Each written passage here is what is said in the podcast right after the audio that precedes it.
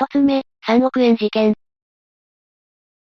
どうも、ゆっくりレ夢ムです。どうも、ゆっくりマリサだぜ。ここを、こうしてっと。お、何してるんだレ夢ム。ああ、この間泥棒騒ぎがあったからね。ちょっとお金を金庫にでも入れておこうと思ったのよ。それで暗証番号決めてたの。そういうことか。ただなレ夢ム、世の中には厳重に運搬されてた大金が、盗まれるっていう事件もあったんだぜ。運搬中に奪われたってこと？それじゃあ金庫だけじゃ意味がないかもしれないわね。まあその事件は強奪って感じではなかったんだけどな。いまいちイメージができないわね。まずは事件当日に何があったかについて話していくが、この事件が発生したのは1968年12月10日の朝だったんだ。この日、東京都府中市で東京芝浦電気府中工場の従業員、4523人に支給される予定だった。ボーナス2億9430万7500円が現金輸送車によって運ばれてたんだ。人数が多いからっていうのもあって、かなりの数のお金ね。ああ。だから現金輸送車で運搬されてたんだろうな。そんな中、白バイ隊員に扮していた何者かが現れて、その現金を全部盗んでしまったんだ。え、私あんまりそういう運搬車を見たことがないから、なんとも言えないんだけど、そういうのってそんなに簡単に盗めるものなの？当然だが普通は無理だ。だがこの事件は劇場型犯罪っていうものに分類されるものだったんだ。全員が犯人に騙されたと言えるな。どうやって盗んだの？まず事件が起こる4日前の1968年12月6日に、日本信託銀行国分寺支店長宛に速達で郵便物が届いたんだ。その内容は翌7日午後5時までに指定の場所に300万円を、女性行員に持ってこさせないと、支店長宅を爆破するっていう脅迫状だった。事件の前からいきなり物騒なことになってるじゃない。ただ、翌日7日に銀行員に扮した女性警察官を、脅迫状の指示通りに行動させて、警察官約50名を指定場所に張り込ませたんだが、結局犯人は現れなかったんだ。もしかして犯人に張り込みがバレたのかしら？だから現金輸送車の方を狙ったとか？いや違うんだレイム。むしろこれは現金輸送車を狙うための下準備に過ぎなかったんだよ。犯人としては300万円なんてどうでもよかったんだ。これが下準備？件の事件当日、府中刑務所裏の府中市栄町、通称学園通りと呼ばれる通りに差し掛かった現金輸送車は、その学園通りの途中で後方から白バイに追い抜かれたんだ。この時その白バイは道を塞ぐようにして停車して現金輸送車の動きも止めたぜ。これが犯人なのね。白バイに乗ってたってことだけど、確かあれって警察で使ってるものよね。一般人が入手できるものなの？あれには交通整備を行うための装備が色々付けられてるから、普通はその装備を手に入れる段階でつまずくと思う。ただ、偽装も不可能ではないだろうな。でも輸送車の人たちはその犯人を違和感なく本物の白バイ隊員だって思ったのよね。いや、実は少し奇妙な点はあったみたいなんだ。その白バイはなぜかバイクの後方に軽自動車用のシートカバーを引っ掛けたまま、それを引きずって走ってたんだ。確かにそれは変ね。どういう意図があるのかしら？考えられるのは土などに残るタイヤ痕を消すためとかかな。アスファルトだと難しいが、土だと柔らかいから後からシートを勢いよく引きずれば跡を消せそうじゃないか？正確な意図は分かってない感じなのね。その後は？白バイから降りた犯人は車に近寄り、運転手に小金井署のものですが、巣鴨警察署からの緊急連絡で、あなたの銀行の巣鴨支店長宅が爆破されました。この輸送車にもダイナマイトが仕掛けられているという連絡があったので、車の中を調べてくださいって言ったんだ。運転手は昨日点検したが、そのようなものはなかったと答えて、後部座席に乗車していた行員二人も車内を確認したが、当然それらしきものは見つからなかった。そうか、さっきの爆破予告はこの時のためのものだったのね。いきなり店長の家が爆破されたって言われても信じてもらえないけど、事前にそういう脅迫文が届いてたら信憑性が増すわね。その後、犯人は車の下にあるかもしれないと言って銀行員たちを車の外に出したんだ。この際に運転手は輸送車のエンジンは切ったが、キーは刺したまま車を降りてたみたいだな。それでそのキーには車のトランクやジュラルミンケースのキーも、一緒に束ねて付けてあったんだぜ。犯人の狙いはその鍵束だったのね。そう考えると運転手には何としてでも外に出ていてもらう必要があるわ。全員を車外に出した犯人は、車の前方へ回って、ボンネットを開けるとエンジン周りを点検し、その後現金輸送車の下回りを捜索し始めたんだ。ちなみにこの事件当日には脅迫文のせいもあってか、銀行側から不審物に注意するようにって通達されてたみたいなんだ。そういう通達があったからこそ、その場にいたみんなが騙されてたのね。そうして車の下に潜り込むようにしてた犯人は突然、あったぞ、ダイナマイトだ、爆発するぞ早く逃げろと叫び、4人の銀行員を車から退避させたんだ。この時車の下からは本当に煙が上がって炎まで吹き出してたんだ。爆弾があるかもって思ってたら信じちゃうわよね。でもそれを聞く感じだと、多分発煙筒とかよね鋭いなレイム。その通りだ。でも騙されてしまった銀行員たちは、爆発の危険から身を守ろうとして現金輸送車から、東へ100メートルほど遠ざかり、民家の物陰や垣根に身を伏せたんだ。後部座席にいた行員の一人は、後続車に爆発の危険を知らせようとして道路上に立ち塞がり、トラックを停車させたぜ。さらに陸上自衛隊車両を運転してた自衛官は、反対車線の車の下から煙と火が吹き出しているのを発見したことで、消火器を持って駆けつけようとしたんだ。現場は完全に犯人の思うがままに動かされてるわね。そんな中、犯人は現金輸送車の運転席に乗り込みエンジンを始動させると、自ら輸送車を運転して府中街道方面へ急発進させたぜ。その後現金輸送車は府中街道刑務所角交差点を赤信号無視で右折し、大型ダンプカーと衝突しそうになりながら西国分寺方面へ走り去ったんだ。この一連の流れを犯人は3分でやってのけたんだ。これを3分で、事前練習とかしてたのかもしれないけど、それにしたって結構な度胸と演技力がいるんじゃないのこれ。そんなたった3分間の出来事だったが、銀行員たちが金を盗まれたことに気がついたのは10分も経ってからだったんだ。輸送車を移動させたのも、爆発により被害を少しでも抑えようとしてるって認識してたみたいだな。完全にパニックになったのかしらね。でも盗まれたって分かったならすぐに通報しないと。もちろんすぐに銀行員たちは動いたぞ。現場のそばに立ってた府中刑務所の監視塔刑務官に向かって大声で、車が盗まれた、通報してくれ、と頼んで、さらに現金盗難現場からほど近いガソリンスタンドに駆け込むと、電話を借りて銀行へ事の顛末を報告したんだ。そうして報告を受けた銀行では支店長代理によって110番通報がされたぜ。少し気がつくのに遅れてしまったけど、気づいてからの対応は早かったのね。ああ。だが、最初は現金輸送車に対する検問を実施した。警察官が実際にいるのかどうかっていう問い合わせが通報の内容だったことで、初動対応に遅れが出てしまったんだ。しかし検問を実施した警察官は存在しないと確認した警視庁は、9時50分には伊豆小笠原諸島を除く東京都全域に緊急配備を敷いたぜ。ちょうどこの日は毎年恒例の歳末特別警戒の初日だったんだ。検問をしてるんならどこかで怪しい車両とか見つかりそうよね。残念ながらそうはいかなかったんだ。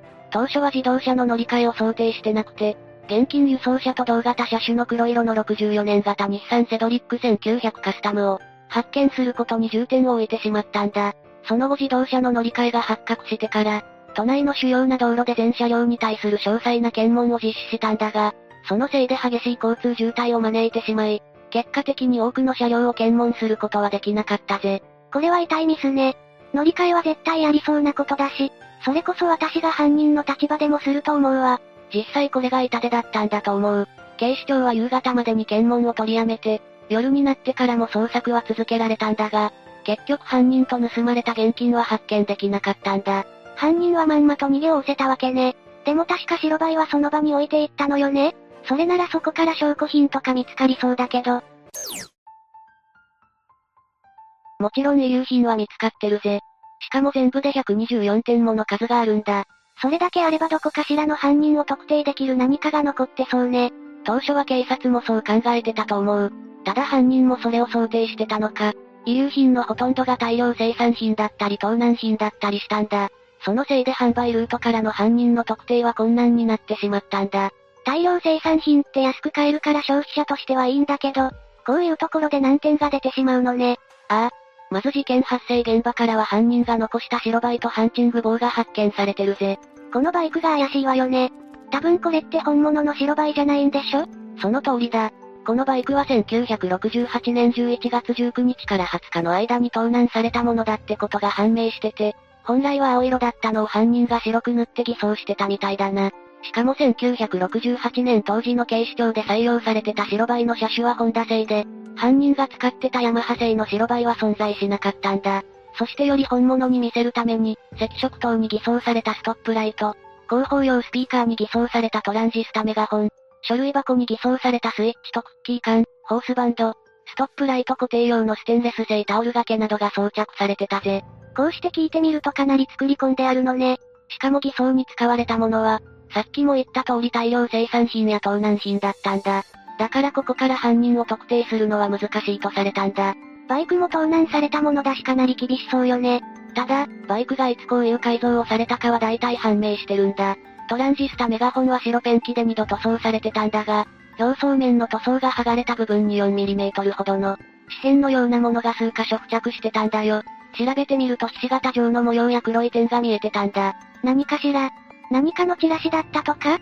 それが何なのか調べるために警視庁科学検査所が鑑定した結果、新聞紙片だったんだよ。新聞の見出し部分を際立せるために使われる、呪文の模様の一部であると推測されたんだ。おお、じゃあその新聞の発売日からバイクの改造日が特定されたのね。あくまで大体の日付だがな。まず、紙は愛媛県伊予三島市の大王製紙の工場で作られたことが判明した。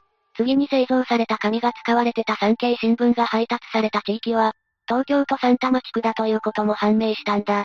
その新聞が東京都多摩地区で配布された数は1万3485部、販売所数は12カ所だと特定されたぜ。犯人の住んでた地域が特定できそうじゃない。それがダメだったんだ。配達地域の住民の転出入が激しかったことや、新聞を購読する家が頻繁に変わってたことから捜査は難航したんだよ。なんとか2年がかりで販売所を特定できたんだが、順路帳はすでに処分された後だったんだ。そっか。今まで買ってた人が購読をやめたり、逆に今まで買ってなかった人が買い始めたりもあるわよね。でも現場にはハンチング棒が落ちてたんでしょ？髪の毛とか汗とかが付着してれば DNA 鑑定できそうよ。残念ながらしょうもないミスで使えなくなってしまったんだ。この帽子は偽装白バイが事件現場まで引きずってきた。ボディカバーの中から発見されて、帽子に付着した汗を検出すれば、少なくとも実行犯の血液型を特定できたとされてたんだ。なんでそこに入ってたのかは謎だけど、重要そうな証拠じゃない？ところが遺留品の多さから楽観ムードだったのか、鑑定に出す前に刑事同士で交互に被ってたんだ。そのせいで鑑定不能になってしまったんだよ。ちょっとどういう神経してるの？なんで現場のものを勝手に触ってるのよ？それでこのハンチング棒は大阪市東成区の中央防止製だということが判明してて、どこの小売店で売られたのかも分かったんだが、誰に売られたのかまでは特定できなかったんだ。DNA 鑑定ができれば違ったかもしれないのに、警察の失態を擁護するわけじゃないが、ボディカバーの中から発見されたっていうのがどうも怪しく思うんだ。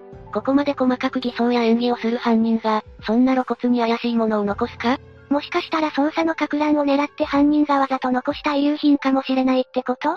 あくまで可能性の問題だがな。いずれにしても鑑定に出す前に遺留品をあれこれ触るのはいただけないな。そうよね。そういえば発煙筒とかはどうだったの？これも横浜市保土ヶ谷区の日本カーリット保土ヶ谷工場製が製造した、ハイフレイヤー5っていう発煙筒だって判明してるぜ。ただ、ガソリンスタンド等を中心に4190本が販売されてたんだ。つまり大量生産品だな。この発煙筒には NHK の、電波科学省は43年7月号の付録だったテレビ回路図が巻き付けてあったぜ。これも量産品だったのね。でもなんで回路図を巻き付けてたのかしら？後で詳しく話すんだが、実はこの回路図は脅迫文を作るために使われてるんだ。よくあるだろ？文字だけ切り張りして文章にするやつ。なるほどそれに使ってたのね。だけどますます謎じゃない？発煙筒は現場に残ってたんだし、そこからバレるかもって思うとさっさと燃やすなりして捨てると思うんだけど。実はなレイム、発煙筒には導線も巻き付けられてて、マグネットキャッチって呼ばれる縦部部品を分解したものがひっつけてあったんだ。これはいわゆる磁石なんだが、鉄線と比較すると当時率が悪かったせいで、磁力が十分に働かず発煙筒は道路上に落下して残されたんだ。この磁石も現場の大平製作所が製造してて、43,240個が流通してたぜ。犯人としては発煙筒ごと持って行きたかったのかしら。やっぱりこの発煙筒も証拠になりうるし。ただ、こうやって発煙筒がその場に残ってしまうのも想定はしてたんだと思うんだ。わざわざ回路図を巻いてたのも捜査を攪乱するためじゃないかとも言われてるからな。遺留品にも謎が多いわね。そういえば検問に現金輸送車が引っかからなかったみたいだし、犯人はどこかで乗り換えてるのよねそこが次の現場かしら。ああ。東京都国分寺市西本町の国分寺史跡七重塔跡近くの、墓地入り口及び武蔵国分寺跡のくぬぎ林が第二現場とされてるな。現金輸送車はここに乗り捨てられてたんだ。ただ、現金輸送車の中には現金や現金を入れてた。ジュラルミンケースは残されてなかったぜ。犯人はジュラルミンケースごと持って逃げたのね。まあ3億円をわざわざそこで出す意味もないし当たり前かもだけど。この第二現場では事件当日の朝に濃紺のカローラが駐車してるのを、近隣の住人が目撃してるんだ。犯人は現金輸送車をここまで運転してきた後、現金の入ったジュラルミンケース3個を、あらかじめ用意してたカローラへ移し替えて逃走したと考えられてるぜ。このカローラが検問に引っかからなかったのが痛いわね。ジュラルミンケースを手持ちしてたら目立つから、犯人としては車を使いたかったんだろうし。ああ。多分どこかのタイミングでうまく検問を受けずに逃げたんだろうな。たらればだが、もっと早い段階で、乗り換えの可能性を視野に入れていれば変わったかもしれないな。犯人の手のひらの上で踊らされてる感じが腹立つわね。次に府中市境町、明星高校近くの空き地が第三現場と呼ばれてるな。犯行前に偽装白バイをカバーで覆って止めてるところを、近所の住人が目撃してるんだ。捜査本部によると犯人は銀行を出発した現金輸送車を、盗難車である緑色のカローラで追跡し、輸送ルートを確かめてから第三現場で、最初のカローラを乗り捨てたと推測されてるぜ。この現場からは緑色のカローラとレインコートが発見されてるぞ。さすがに下見はしてたのね。まずレインコートだが、これは濃紺色のものでカエル脱ぎした状態で第三現場に残されてたんだ。事件翌日にすぐ公開されたんだが、一般からの情報提供はほとんどなかったんだよ。このレインコートは事件の10年前に製造されたもので、製造した会社は1958年時点ですでに倒産してたんだ。それだと販売ルートの特定はさすがに無理そうね。最初は重要な遺留品じゃないって思われてたみたいなんだが、3年後に実は重要な遺留品だったことが判明したんだ。袖裏にアイロンをかけた跡があって、内襟にクリーニングのタグの跡を示す白い糸がついてたんだよ。どこかでレインコートをクリーニングしたっていう証拠が残ってたのね。でも3年も経った後だともう追跡調査は無理そうね。ああ。残念ながらこの遺留品は無駄になってしまった。そしてもう一つの遺留品であるカローラなんだが、11月30日から12月1日の間に盗難されたものだと判明してるぜ。発見時、このカローラはハンドアでワイパーは動いたまま、窓は開けっぱなしの状態だったんだ。捜査本部の推測によると、カローラの乗り捨てられた状態と偽装白バイの後部に、シートカバーを引っ掛けたまま走行してたことから、犯人には犯行を遂行するのに時間的余裕は、全くなかったんじゃないかってされてるな。下見したらすぐに実行って感じだったものね。カバーを引きずってたのも意図的じゃなくて偶然だったのかも。気づいた時にはもう直してる時間もなかったのかもしれないわね。その可能性があるな。次に最後の現場だが、東京都小金井市本町の団地敷地内の駐車場が第4現場と呼ばれてるんだ。第2現場で犯人が現金輸送車から乗り換えた。2番目のカローラが乗り捨てられてたのがここだぜ。事件発生から4ヶ月後の4月9日に発見されたんだが、乗り捨てられたカローラの車内に現金を抜き取った後の、空のジュラルミンケースが3個残されてた。一旦ここまで運んできてから中身を別の何かに移し替えたのね。それがそうとも言い切れないんだ。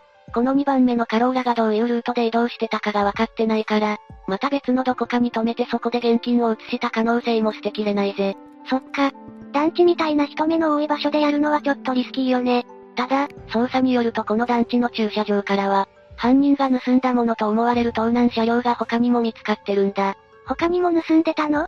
プリンススカイライン 2000GT 日産ブルーバード、プリンススカイライン1500の3台だな。どの車も盗まれたシートカバーで覆われてたせいで発覚を免れてたんだ。1971年に工学者のぬか大和さんが警察の依頼で遺留品の鑑定を行ったんだが、2台のシートカバーの紐の結び方を比較した結果、それぞれの結び方が異なることから、ブルーバードを盗んだのも3億円事件の犯人だとすれば、3億円事件の犯人は複数犯であると結論付けてるぜ。それは私も少し考えたわ。一人でやるにはあまりにも手が込みすぎてるもの。どこかで少しでもミスをすれば破綻するような一発勝負の計画だし、複数犯っていうのは十分あり得るわね。他にも1968年11月9日に盗まれた、ホンダドリームっていうオートバイも発見されてるんだ。1968年当時、ホンダドリームは警察の白バイとして採用されてた車種だから、犯人はもともとこの盗難したオートバイを、偽装白バイに改造しようとしてたんじゃないかって推察されてるぜ。それならなんでこのバイクを使わなかったのかしら？実はオートバイの持ち主によると、この車体は減速時にノッキングを起こしやすい不具合があったらしいんだ。だから犯人は盗難後に試運転を行ったものの、エンジン系の不調に気づいたから別のバイクを入手して、偽装白バイに改造したんだとされてる。その証拠にこのバイクの盗難後の走行距離は 60km と短かったんだ。犯人にとって予想外の事態が起きたのね。でも結局偽装には成功してるし、やっぱりそれだけそっくりに見えるようにしてたのかしらね。他にもプリンススカイライン 2000GT の車内に競馬専門誌2部とスポーツ誌1部、府中の東京競馬場近くの喫茶店のマッチ、平和島協定のチラシが残されてたり、プリンススカイライン1500の車内から、女性もののイヤリングが発見されたりしてるんだ。どれも本来の車の持ち主には身に覚えのない品らしい。ということは犯人はギャンブルをやる傾向のある人間で、少なくともその車に女性を乗せたことがあるってことになるわね。それか複数犯の説で考えると犯人グループの中に、ギャンブル愛好家や女性メンバーがいたってことになるな。とはいえ犯人特定の証拠にはならなかったが、そういえばジュラルミンケースはあれに指紋とかはなかったのかしら残念ながらそういうのはなかったな。ただ、一つのケース内部に土が 1.5g 付着してたんだ。警視庁科学検査所の鑑定によると犯行現場から、4km 離れた国分寺市小医学部の雑木林の土壌に酷似してるらしい。さらに農林省林業試験場の鑑定だと第2現場の土壌に近似してるっていう結果が出たんだ。このことから捜査本部は、小医学部付近に犯人のアジトがあると見て捜査したんだが、アジトも犯人検挙につながる情報も得ることはできなかったぜ。でも、少なくとも犯人がそこでジュラルミンケースを開けた可能性は高いわよね。じゃないと内側に土がついたりしないでしょうし。それはそうなんだが、いずれにせよ証拠にはなってないからな。この時点でかなりの遺留品が出てるけど、未だに犯人の像が見えてこないわね。ああ。ただ最初の脅迫文を出した人間の血液型はわかってるんだ。この脅迫文を作るために犯人は近代映画と電波科学っていう、雑誌の文字を切り貼りしてたんだが、手を貼るときに唾をつけて貼ってるんだ。この唾から血液型が B 型だってことが判明してるぜ。おお、一歩前進ね。でも B 型の人間なんて大量にいるでしょうし、他に決定的な何かがないと特定は難しそうね。これだけ大量の遺留品を残して捕まってない犯人だが、一応疑惑がかけられてる人間は複数いるんだ。あら、誰なの？この時点で結構話が長くなってるから一番主流のやつを挙げるが、事件当時、立川市内で車両窃盗を繰り返してた。非行少年たちによって結成されてた立川グループのリーダー格の S だ。車両の窃盗か。確かに今回の事件の犯人も相当手慣れてるし、あり得るわね。理由として挙げられてるのは車の三角窓を割り、ドアの鍵を開けてエンジンとスターターを直結するという車の窃盗手口。地元出身で土地勘がある人物。車やバイクの運転技術が巧み。1968年3月に立川市のスーパーで、発煙筒をダイナマイトに見せかけた強盗事件を起こした仲間と親しい。父親は白バイ隊員で、白バイに関する知識が豊富。親族以外のアリバイが不明確。事件前に東芝や日立製作所の現金輸送車を襲う話をしてた。こんな感じだな。これもう確定じゃないかしら？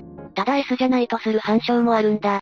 まず S の自宅に家宅捜索が行われたんだが、入手したはずの現金が一切見つかってないんだよ。次に事件前日の夜、新宿で飲酒してたとされてて、単独犯の場合は複数の車両を使った犯行を、朝にできるとは考えにくいとされてる。しかも血液型は A 型だから、脅迫状の切手の B 型とは違うし、脅迫状の手書き部分の筆跡と一致しなかったんだ。でも現金は隠そうと思えばどこにでも隠せるわよね一日、それこそ数時間もあれば家以外の場所に隠せるわ。それに飛行を常習的にやってたグループなんだったら、それこそ複数犯だったって考えてもいいじゃない。それなら血液型や筆跡はいくらでも偽装できるわ。まあ、複数犯ならそれも可能だな。そういえば銀行員たちは犯人の顔を見てるんじゃないの？実はそこも問題だったんだ。当初銀行員たちは犯人の顔が第一容疑者になってた S によく似てるって話してたんだ。それを聞いた警察は S そっくりの人物の、モンタージュ写真を勝手に作ってしまったんだ。本来は顔のパーツを部分的に繋げて作られるんだが、さもその写真が犯人の顔であるかのように広めてしまったんだよ。なるほど。実際は違う犯人だったかもしれないのにそういうことをすると、普通の人はそれが犯人の顔だって思っちゃうわよね。しかも事件から3日後の12月13日に行われた聴取では、銀行員たちの証言が変わってたんだ。本当は事件時のパニックで詳細な顔を覚えてなかったり、そもそもそのうちの一人は顔が見えてなかったんだ。じゃあなんでそんな嘘の証言しちゃったのよ。考えてもみろよ。キーを差し込んだまま逃げた。通報が遅れたっていうミスを犯した責任感に加えて、犯人の顔も覚えていないってなったら精神的にも来るだろ。つまり重圧から証言に大きなバイアスがかかっていた可能性が挙げられてるんだ。ええ知らないなら正直に知らないって言わないと無駄足じゃないのよ。どうやら最初は4人同室で取り調べを受けたみたいだから、お互いの意見に流されやすい環境ができてたのも良くなかったみたいだな。ということは、今回はモンタージュ写真は信用できないわけね。でもさっきの根拠から考えるに S が一番怪しいと思うのよね。そもそも普段から悪いことしてるわけだし、別件で捕まえて洗えば何かわかりそうだけど。それがなレイム、残念なことに S は事件から5日後に亡くなってるんだ。え、事故とかかしら？いや、1968年12月15日に、父親が購入していた、生産仮で服毒自殺をしてるんだ。ただ、周りの人間は S は自殺するような人間ではないと口を揃えてるし、生産仮が包まれた新聞紙からは父親の指紋しか検出されてないんだよ。あれ、ちょっと待ってよ。それって本当に自殺なの？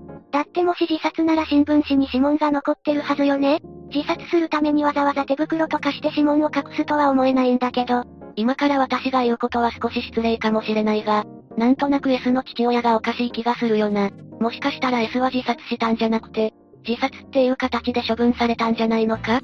父親は警察だったわよね。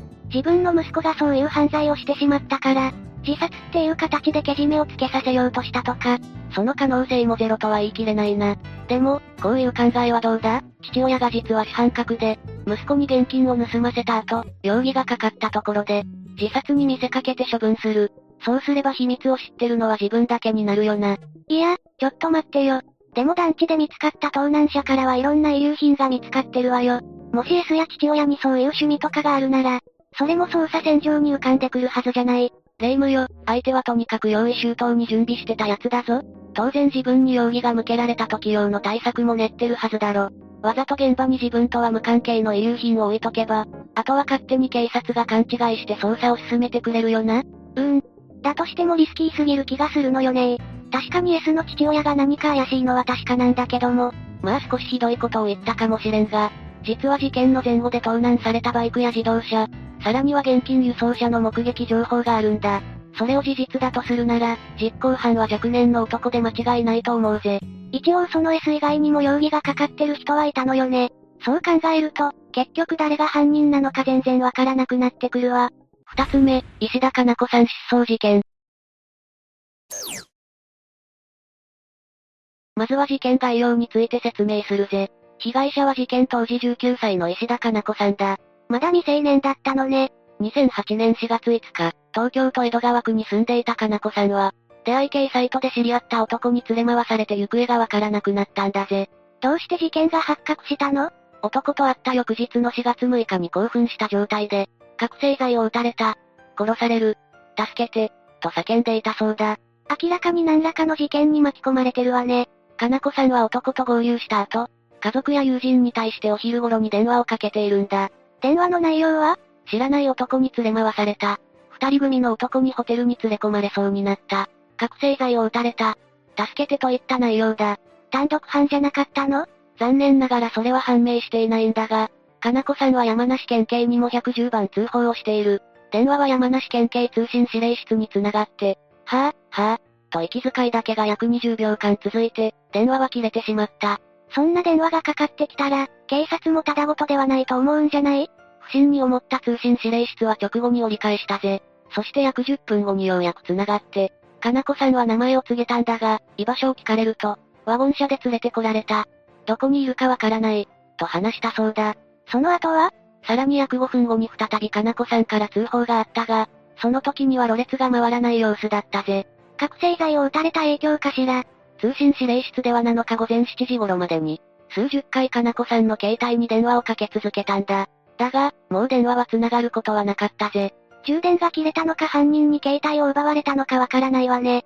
詳しい状況がわからないまま音信不通になってしまったのね。警察が居場所を尋ねた際、かなこさんは、わからない、わからない、と、かなり取り乱していたようだ。連れ回された挙句、薬を打たれたらパニックになるのも無理ないわ。もしかして単独犯ではなかったのかしら？かなこさんの家族は電話を受けて、6日午後に警視庁小松川署に捜査を依頼をしたんだ。そして警視庁はかなこさんが事件に巻き込まれたとみて、すぐに捜査を開始するぜ。警察はかなこさんの特徴を頼りに捜索活動を行ったんだ。どんな特徴だったのかしら？かなこさんの身長は160センチメートルで普通体型だ。失踪当時の服装は青色フード付きの長袖フリースに、白色ミニスカートと茶色ブーツだったぜ。所持品は茶色のショルダーバッグと黄色いプーさんの手提げバッグだな。具体的な情報ではあるけど、それだけで発見につながる手がかりになるのかしら。霊夢が心配した通り、外見からの捜索は不発に終わったんだ。だが、かなこさんから断片的に聞き出した車のナンバーや通話履歴をもとに、容疑者を突き止めることができたぜ。警察は事件が発生してから5日後の4月11日午前10時50分頃に、青梅市今寺の公園に車を止めて車内で寝ていた容疑者の男を発見したぜ。名前は塩野直樹、事件当時26歳の無職の男だ。塩野はかな子さんを車中に監禁したのを認め、監禁容疑で逮捕されたんだぜ。逮捕に至るまではすでに5日が経過しているけど、肝心のかな子さんは車内にいたのかしら？いや、残念ながら車内にかな子さんの姿はなかったが、車内からは行方不明になっても責任は問いません。という誓約書を発見して、他にも尿の成分を検出、さらに車内のタオルから血液反応が出たぜ。せ、誓約書？嫌な予感しかしないわ。出会い系で出会うとそんな危険な目に遭うのね。まあ出会い系の全てが危険ってわけじゃないけどな。かなこさんとその男はどういうやりとりの上で会うことになったのかしら？ではその経緯と失踪当日の行動を説明するぜ。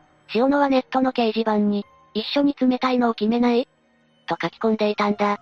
冷たいの？食べ物のことかしら？冷たいのは覚醒剤の隠語なんだぜ。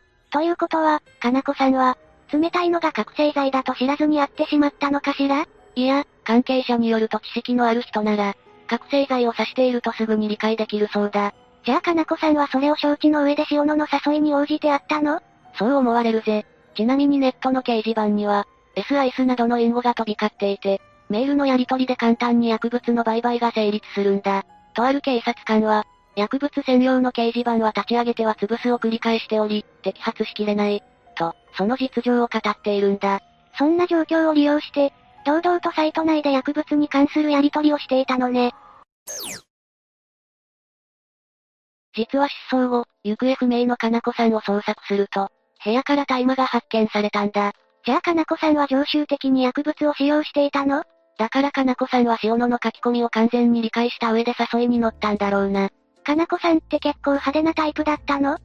それとも不良なのかしら？いや、同級生にはおとなしい人と思われていたようだ。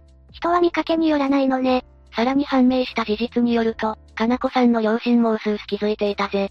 だが、娘が薬物を使用するのを止められなかったようだ。どう対処したらいいのかわからなかったのかしら？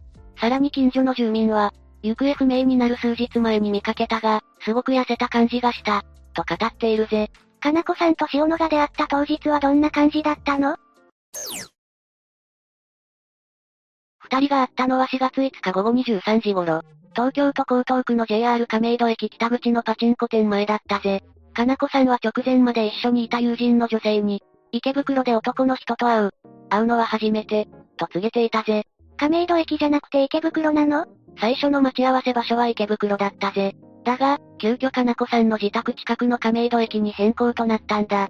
塩野の証言ではワゴン車に乗り込んだ二人は県央道あきるのインターチェンジを下って、ガソリンスタンドやカレー屋などに立ち寄りながら、塩野の地元を梅市方向に向かったようだ。今のところ普通のデートって感じだわ。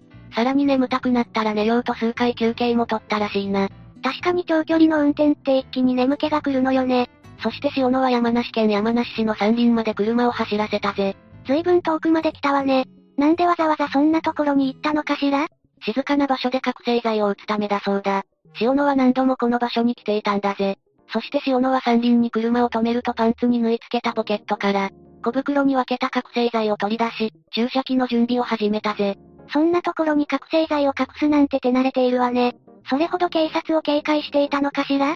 塩野は後に、かなこさんが覚醒剤を打つのが下手だったから打ってあげた、と話しているんだ。上手な人の方がおかしいわよ。そうだな。そしてかなこさんは覚醒剤を注射されると車から飛び出していったそうだ。どうして飛び出していったの？覚醒剤を打たれるのが初めてで、パニック状態に陥っていたと見られているぜ。塩野自身も覚醒剤の中毒症状で、供述が尻滅裂だから定かじゃないぜ。塩野は、かなこさんとは奥多摩方面にドライブに行った。峠で休憩していたらかなこが急に暴れて車外に出て行った。探したが見つからなかった。山梨県内の峠道で逃げ出したと証言しているんだ。怖いわね。塩野は覚醒剤の常習者だったの？大目の直樹、と呼ばれているほど薬物界隈では有名な人物だぜ。かなこさんは車外に逃げた時に、家族や警察に助けを求める電話をかけたのかしら？でも、二人組の男にホテルに連れ込まれそうになったっていう証言と食い違っているわ。これについては塩野が事実を隠しているかもしれないな。覚醒剤を打たれた影響で幻覚を見ていた可能性も考えられるぜ。塩野の証言が本当なら、かなこさんは飛び出した後、山梨の山林で迷ってしまったことになるわね。さらに塩野は曖昧だが、自ら地図を書いて現場を指し示したぜ。そして警察は、塩野の証言をもとに現場周辺の大掛かりな捜索を始めたんだ。何か手がかりは発見されたの？?14 日になって塩野の証言した場所から、かなこさんのものが発見されたぜ。ブーツとショルダーバッグ、手提げバッグだ。バッグの中身は無事だったが、携帯電話だけが見つからなかったぜ。警視庁は翌2009年にもかなこさんのバッグなどが、見つかった場所に近い甲州市沿山上萩原の峠近くの山林内などを捜索したが、結局携帯電話は発見できなかったぜ。塩野がどこかへ捨てたか、かなこさんが持っている可能性があるわね。実はそれ以外にも不可解なことがあるんだ。かなこさんのブーツの靴底には、山を歩けば必ず付着する泥がついていなかったんだ。泥をつけずに山を歩くなんて不可能だわ。塩野が所持品だけ山林に捨て、かなこさんは別の場所に隠したのかしら？霊夢の言う通りブーツを脱いで山を歩けば足に負担がかかるぜ。かなこさんの所持品と一緒に、山に捨てたと考えるのが無難だろうな。ところが塩野はかなこさんの行方に関して、一貫して知らないと供述しているんだ。でも車内にあったタオルからは血液反応があったのよね。その血液は誰のものだったの？発見されたタオルに付着した血液はかなこさんのものと確定しているぜ。どうしてタオルに血液が付着していたのかしら？何度も覚醒剤を打とうとして注射器を刺し、血が出たところを拭き取った時のもののようだ。なるほどね。車内から他に何か見つかっていないの？車は塩野の父親名義なんだが、塩野は普段から車内で生活していて、ゴミが散乱していたぜ。そして見つかった誓約書は1枚ではなかったぜ。複数の女性が書いた誓約書と、その女性たち名義のクレジットカードも発見されたんだ。誓約書の内容も怖いし、複数人のクレジットカードが見つかるなんておかしいわ。誓約書の内容からして行方不明になるのが前提のように思えるわね。被害に遭った女性はかなこさんだけじゃないんじゃない？塩野は以前から出会い系サイトで覚醒剤を餌に女性たちを誘い出していたぜ。そして実際に覚醒剤を打ち、現金を巻き上げていたんだ。誓約書まで書かせていることから、塩野が一人で行っていたとは考えにくいんだ。塩野の背後には、巨大な組織が関与しているのかしら？それならかなこさんの証言は幻覚じゃないかもしれないわね。二人組の男にホテルに連れ込まれそうになったって話もそうだわ。真相は明らかになっていないぜ。かなこさんが薬物で錯乱していた可能性も捨てきれないからな。塩野が仲間内では下っ端だったことから、誓約書は塩野が思いついたものではなく、塩野より上の立場の人間が考えたのではないかとの見方もあるようだ。仲間内では下の立場だったの？塩野はどんな生活を送っていたのかしら？塩野は非行少年だったぜ。小学6年生になると、青梅市内の自宅アパートの通路でタバコを吹かしていたぜ。小学生でタバコなんて吸っちゃダメでしょ。同じアパートの住人が注意しても態度を改めなかったぜ。当時の住人曰く、タバコは親公認だったようだ。親が子供のタバコを止めないなんて、おかしいわ。中学生になった塩野はほとんど学校に行かなくなったぜ。盗みや暴行を繰り返し、自宅アパートが不良仲間の溜まり場になったんだ。アパートの敷地内で夜中までスケートボードなどで遊び、騒音で住民を悩ませてもいたぜ。騒音問題は深刻よ。周りの迷惑を顧みないなんて最低だわ。同級生の男性らは塩野について、自分より弱い人間をいじめ、強い不良仲間にはパシリのように使われていた、と証言しているぜ。アパートの男性も、こちらが本気で怒鳴りつけて叱るとさっと逃げていった。悪ぶっていたが、逃げ足が速くて根性はなかった。と同様に語ったぜ。集団で群れていれば息があるけど、本当は根性なしだったのね。塩野はその後も、不良グループの一員として盗みなどを繰り返す生活を送っていたぜ。そして中学卒業後は16歳まで会社員として働いていたぜ。だが、1991年から定職に就かず事件当時は無職で、親に買ってもらった会社を無免許で乗り回していたぜ。かなこさんのブーツやバッグが見つかった山梨県内の山林は、塩野のドライブコースの一つだったんだ。塩野を知る人は、とにかく車で出かけてばかり。当てもないのに車を走らせてた感じ。ただ、助手席に乗ってる女性はしょっちゅう変わっていたから、見た目の割には女遊びが派手だなと思っていた。と取材に答えているぜ。免許もないのに外車を買い与えるなんて親が甘すぎるわ。それとも塩野が怖くて言いなりだったのかしら？親子関係については判明していないんだ。塩野は働き始めても職場を転々として、一時はホストをしていたこともあったぜ。どうやら喋りが上手くて、激しく迫るタイプだったようだ。他にもパチンコ店に入り浸っていた時期もあるぜ。親分のような人からお金をもらってスロットで稼いでいたとの話もあるんだ。親分塩野は地元の暴力団関係者と交流があったんだ。だから近所の住民は、今回の事件について、ついにやったかと思ったそうだ。あそこの親は子供の素行が悪くても野放しにしていた。塩野容疑者は落ちるべくして落ちた。と語る男性もいたほどだぜ。親が放任していなければこんなことにはなっていなかったかもしれないわね。そうかもな。塩野の逮捕が明らかになった日、母親はインターホン越しに、うちの子が悪いと決まったわけではない。女性に非があるかもしれない。と逆ギレしたぜ。でも塩野は薬物を斡旋していたじゃない。その通りだ。それに知人らに対して自らをブローカーと称していたそうだから。やはり女性を利用して現金を稼ぐ、大掛かりな組織に関与していた可能性は高いぜ。そんな息子をかばうなんて、本当に息子を愛しているなら更生を促して欲しかったわ。塩野は監禁容疑によって逮捕されたが、その後証拠不十分で処分保留になっているぜ。塩野がかな子さんを殺害した可能性は十分にあり得るんだが、証拠がないことや死体が見つかっていないからな。それ以上追及することはできなかったんだ。かな子さんの失踪には絶対に深く関わっているはずなのに悔しい結末ね。塩野は逮捕時に6袋に小分けにした。覚醒剤の他にも注射器と向精神薬を所持していたため、覚醒剤取締法違反など違法薬物の使用や所持で起訴されるのみとなったぜ。かなこさんの捜索は現在も続いているぜ。その裁判はどうなったの？?2008 年7月7日に東京地裁で開かれた初公判では、覚醒剤約 1.8g と MDMA 約 1.3g の所持、車内で覚醒剤を注射したという起訴状が読み上げられて、塩野はこの起訴事実を認めたぜ。塩野の発言によると、覚醒剤を始めたのは21歳で、初めは1ヶ月に1回使う程度だったが、どんどん薬が欲しくなり、一時は毎日のように使っていた時もあった、と語っているんだ。塩野は覚醒剤の中毒症状で、上告書の文字も書けない状況だったようだな。怖すぎるわ。薬物の依存性って恐ろしいのね。また、ロニーという売人から電話でまとめ買いしていた事実や、サービスで MDMA や大麻をもらうこともあったこと、覚醒剤は女の子と使用したり、仲間に売っていたことを明らかにしたんだ。また事件の日についても話が及んだぜ。車内で覚醒剤を使用した夜から、次の日の5時まで効果があったことも語っているんだ。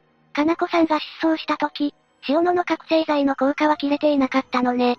塩野は裁判で、こういう事件が起こらなかったら覚醒剤の本当の怖さもわかんなかったと思います。本当の自分を初めて見つめ直せたというか、昔の自分に戻れたというか、この事件がやめるきっかけだと思います。薬をやっていない今の方が楽だし、今の自分が好きなんです。前みたいな自分に戻りたくないです。と語っているぜ。確かに塩野が反省するきっかけにはなったけど、かなこさんは行方不明のままよ。かなこさんのご両親からしたら耳を塞ぎたくなるような話だわ。そうだな。そして同年の7月17日に判決が下ったんだが、東京地裁は、決め友と称する仲間にも覚醒剤を譲るなど、薬物に対する常習性には猶予するべきものがある、とした上で、反省し二度と薬物に手を出さないと誓っている。と述べ、覚醒剤取締法違反として、懲役2年と執行猶予4年の判決を言い渡したぜ。かなこさんの件は罪にならなかったの。悔しいことにかなこさんの失踪に関与したことと薬物を投与したこと、かなこさんを監禁したことについては証拠不十分で処分保留となったんだ。そんなの実質無罪と一緒じゃない。許せないわ。三つ目、平塚強殺事件。この事件は、2017年2月に発生したぜ。被害者となったのは当時80歳の鳥海博子さんだ。強殺事件ってことは、亡くなってしまったのよね？ああ、自宅で寝ていた鳥海さんは、乗り込んできた犯人に考察されてしまったんだ。その後、犯人の二人組は鳥海さんの自宅を物色し、現金20万円や通帳の入ったバッグを盗み出していったぜ。被害者の目線で考えると、恐怖でしかないわ。一体誰がこんなことしたのかしら？この事件の犯人は、当時23歳の斎藤義樹と、当時22歳の川島楓という二人の男だ。この二人は事件が発生してから約1年後の2018年1月に逮捕されているんだが、この事件の不思議な点は、斎藤と川島に面識がなかったということだ。面識がなかった？こういうのって友達だったとか元同級生とか、つながりがあるものじゃないの？そういう関係は全くない上に、この二人は住んでいる場所もまるで違うんだ。斎藤は神奈川県、川島は奈良県に住んでいたぜ。どう考えても接点が生まれそうにない距離だわ。まさか、最初に言っていた闇バイトで繋がったとか？その通りだ。次は斎藤と川島がどのようにして闇バイトに手を染めたのかを話していくぜ。では、早速闇バイトが絡む事件の内容を説明していくぜ。闇バイトって言われると都市伝説しか浮かばないけど、どこでそんな募集してるのかしら？闇バイトを募集しているのは、闇サイトの掲示板が主だな。いわゆるダークウェブというやつで、私たちが使っている検索エンジンでは、表示されないような危険なサイトだぜ。そんなサイトにどうやったらアクセスできるの？それはわからないが、金に困った奴に情報が行くようになっているんだろうな。闇サイトといっても数はかなり多くて、インターネットの大半は闇サイトと言われているんだ。世界は意外と広いということだぜ。それはそれで怖いもの見たさはあるけど、今は犯行のことを知りたいわね。そうだな、話を戻すが、この事件の犯人となったのは、逮捕された斎藤と川島の他にもう一人いるんだ。そいつが主犯格となる49歳の男、杉山光明だぜ。あら、もう一人いたの？主犯格ってことは、この杉山が闇バイトを募集したのかしら？その通りで、杉山が募集していた闇バイトに斎藤が応募したのが、そもそもの発端だぜ。その求人は、1回で300万円の報酬がもらえるという仕事だったんだ。1回で300万どう考えても、まともな求人じゃないわね。ああ、バイトの内容は、74歳の高齢男性を狙った強盗だったんだ。ド直球の犯罪だけど、斎藤は断らなかったの？ためらいはあったんだろうが、斎藤には500万円の借金があったんだ。結果として、斎藤は杉山と一緒に強盗を働くことになるぜ。借金を返すために、視野が狭くなっていたのかしら？だろうな、犯行にあたって、杉山は斎藤にスタンガンを渡し、お前の度胸を試すと言っていた。ためらいのある斎藤と、それを脅す杉山の構図が頭に浮かぶよな。雇用みたいな感じだから当然かもしれないけど、上下関係があったのね。それで、その犯行はうまくいってしまったの？ああ、高齢男性の家に宅配便を装って押し入った二人は、現金数十万円とキャッシュカードを奪い取って逃亡したぜ。現金はわかるけど、キャッシュカードってお金になるのかしら？お金を引き出せたら成功ということだったんだろうが、残念ながらキャッシュカードでお金を下ろすことには失敗したんだ。この強盗致傷事件で、杉山と斎藤が得たのは、現金数十万円だけだったというわけだな。こう言っちゃなんだけど、強盗して数十万円って間抜けな話よね。たまにコンビニ強盗で数千円しか盗めなかった人とかいるけど、普通に働けって思うわ。同情するわけじゃないが、首が回らなくなった人間は視野が狭くなるんだろうな。斎藤の借金だって、自己破産するなり債務整理するなりの道があったはずだ。って、話を脱線させちゃったわね。それで、思うように現金を得られなかった二人はどうしたの？高齢男性宅への強盗で数十万円しか得られなかったためか、杉山は次の犯行を計画するんだ。そのターゲットが、冒頭で話した鳥海博子さんだったんだ。ついに冒頭の事件へ繋がるのね。杉山は成功報酬1000万円を提示して、強盗殺人を斎藤に命令したんだ。だが、さすがに殺人もするとなると、斎藤もためらったぜ。ここでためらわなかったらサイコパスだわ。ああ、だがそこで杉山は、自分は暴力団と繋がりがあると話して斎藤を脅したんだ。斎藤は断れば自分が殺されると思い、強盗殺人を引き受けるんだ。強盗致傷をやってしまった時点で運命共同体な部分もあるし、その上脅されたら断れないわね。同情の余地はないけど。だが斎藤は、強盗殺人を引き受けたはいいものの、一人で犯行をするのは無理だと考えたんだ。そこで実行したのが、杉山と同じように闇サイトでのバイトの募集だったんだ。誰かを引き込もうとしたのね、巻き込もうとしたとも言えるわ。斎藤が出した求人は、本日来れる方という条件で、報酬は200から300万という内容だったぜ。杉山が斎藤に1000万円支払って、斎藤がバイトに200から300万円を払うってことね。そこに応募してきたのが、冒頭で紹介したもう一人の犯人、川島楓だったんだ。ようやく犯人たちが全員登場したわね。ここから事件が起こるのね。ああ、最初に話したように鳥海さんは考察され、斎藤と川島はバッグを盗んで逃亡したぜ。そもそも闇バイトに応募するなんて、この犯人たちはどういう人だったの？斎藤が借金をしていたってことしかわからないし、詳しく聞きたいわ。では、なぜ犯人たちが、特に斎藤と川島が闇サイトに集まったのかを話していくぜ。そうね、まずはそこを聞きたいわ。まず斎藤だが、さっきも触れたように500万円ほどの借金を抱えていたことが、闇バイトに応募した理由なんだ。借金って言っても色々あるじゃない？家族の借金を肩代わりとか連帯保証人とか？いや、そんな同情の余地が生まれるような理由じゃないぜ。斎藤の借金理由は主にギャンブルだ。自業自得の極みだわ。実は斎藤は元消防士で、働いている間にこの借金を作ってしまったそうだ。その後は仕事を辞めていて、逮捕時は塗装工と報道されていたな。立派な職業についていたのに、借金してしまうなんて変な話ね。消防士ってお給料が安いのかしら？そんなことはないんだが、消防士は夜勤がメインなんだ。だから、仕事明けの昼間とか翌日とか、休みが多い仕事でもあるんだぜ。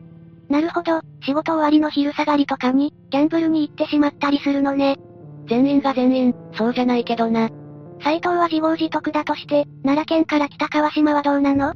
川島の理由は少し複雑だな。川島は専門学校を中退してからキャバクラのボーイをしていたが、借金が70から80万円ほどあったようだ。お約束みたいに借金してるわね。でも、斎藤ほどの金額じゃないし、節制していれば完済できそうな借金じゃない？だろうな。だが川島は別の理由でもまとまった金を欲しがっていたんだ。別の理由？整形費用だぜ。女性で整形費用がうんぬんっていうのはたまに聞くけど、男が整形したがるのは珍しい気がするわね。川島が整形費用を欲しがった理由だが、これには家庭の事情が絡んでくるぜ。家庭の事情ってことは、幼い頃に両親が離婚とかそういうのかしら？ああ、川島の両親は彼が幼い頃に離婚していて、川島は姉妹と一緒に施設に入ったんだ。その後、川島が小3の時に母親が子供たちを引き取って、一緒に暮らし始めているぜ。施設に入れたまま放置ってのはよくあるけど、引き取ったんならハッピーエンドじゃないの？いや、川島の母親は男の絶えない女性だったんだ。交際相手の男性は、決まって母親や川島に暴力を振るっていたんだぜ。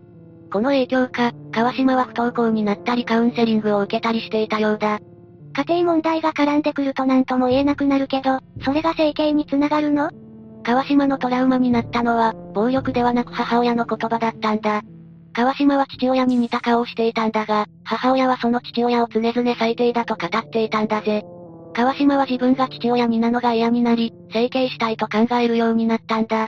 そのお金のために、闇バイトに応募したってことね。100万円あれば見た目が変えられると思っていたようだ。整形はできるでしょうけど、闇バイトで稼いでもね。借金もあったし、斎藤と同じで視野が狭くなっていたのかもな。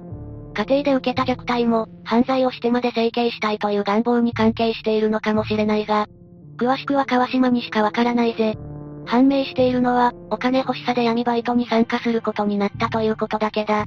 それで何の罪もない高齢男性と鳥海さんを、許せないわね。でも、もう一人の犯人というか、主犯の杉山のことが分かってないわね。杉山のことが気になるのはわかるが、その前に、鳥海さん宅で起きた強盗殺人の結末から解説していくぜ。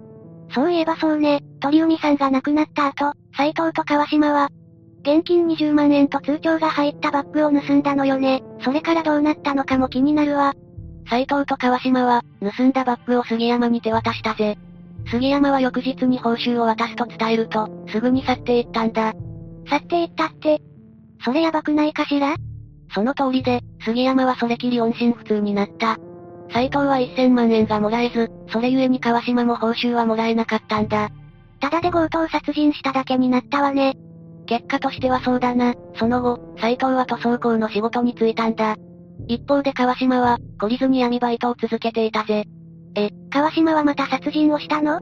いや、今度は詐欺グループの受け子や出し子をしていたようだな。こちらは報酬をちゃんともらえていたそうだ。受け子と出し子？主に高齢者を狙った特殊詐欺において、実際に動いてお金を受け取ったり、振り込まれたお金を下ろしたりする役だぜ。特殊詐欺で捕まるのは大体この立場の人間で、トカゲの尻尾みたいに切られてしまう役割だな。たまに特殊詐欺で若い子が逮捕されたってニュースを見るけど、そういうことなのね。今回の事件、社会の闇がすごいわ。ただ、川島は運が良かったのか逮捕されることなく、このバイトで整形費用を用意できたんだ。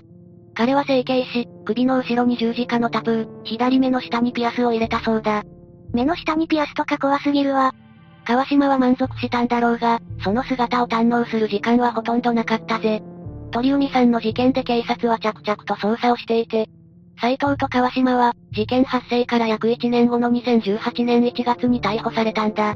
むしろ、何食わぬ顔で1年近く生活していたことが怖いわね。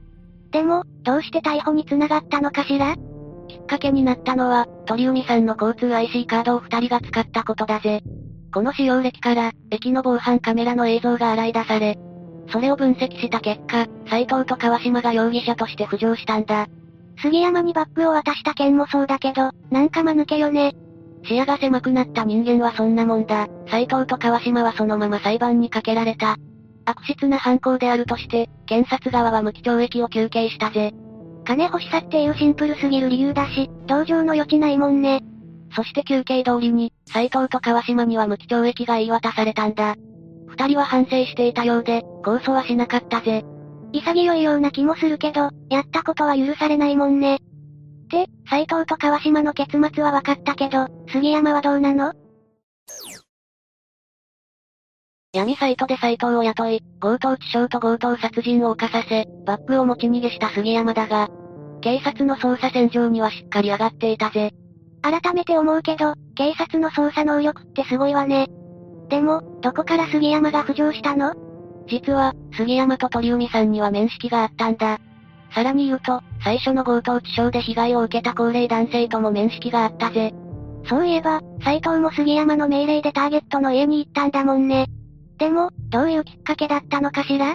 杉山と鳥海さんは、同じ病院の隣のベッドで同じ人工透析を受けたんだ。それがきっかけで面識が生まれたようだな。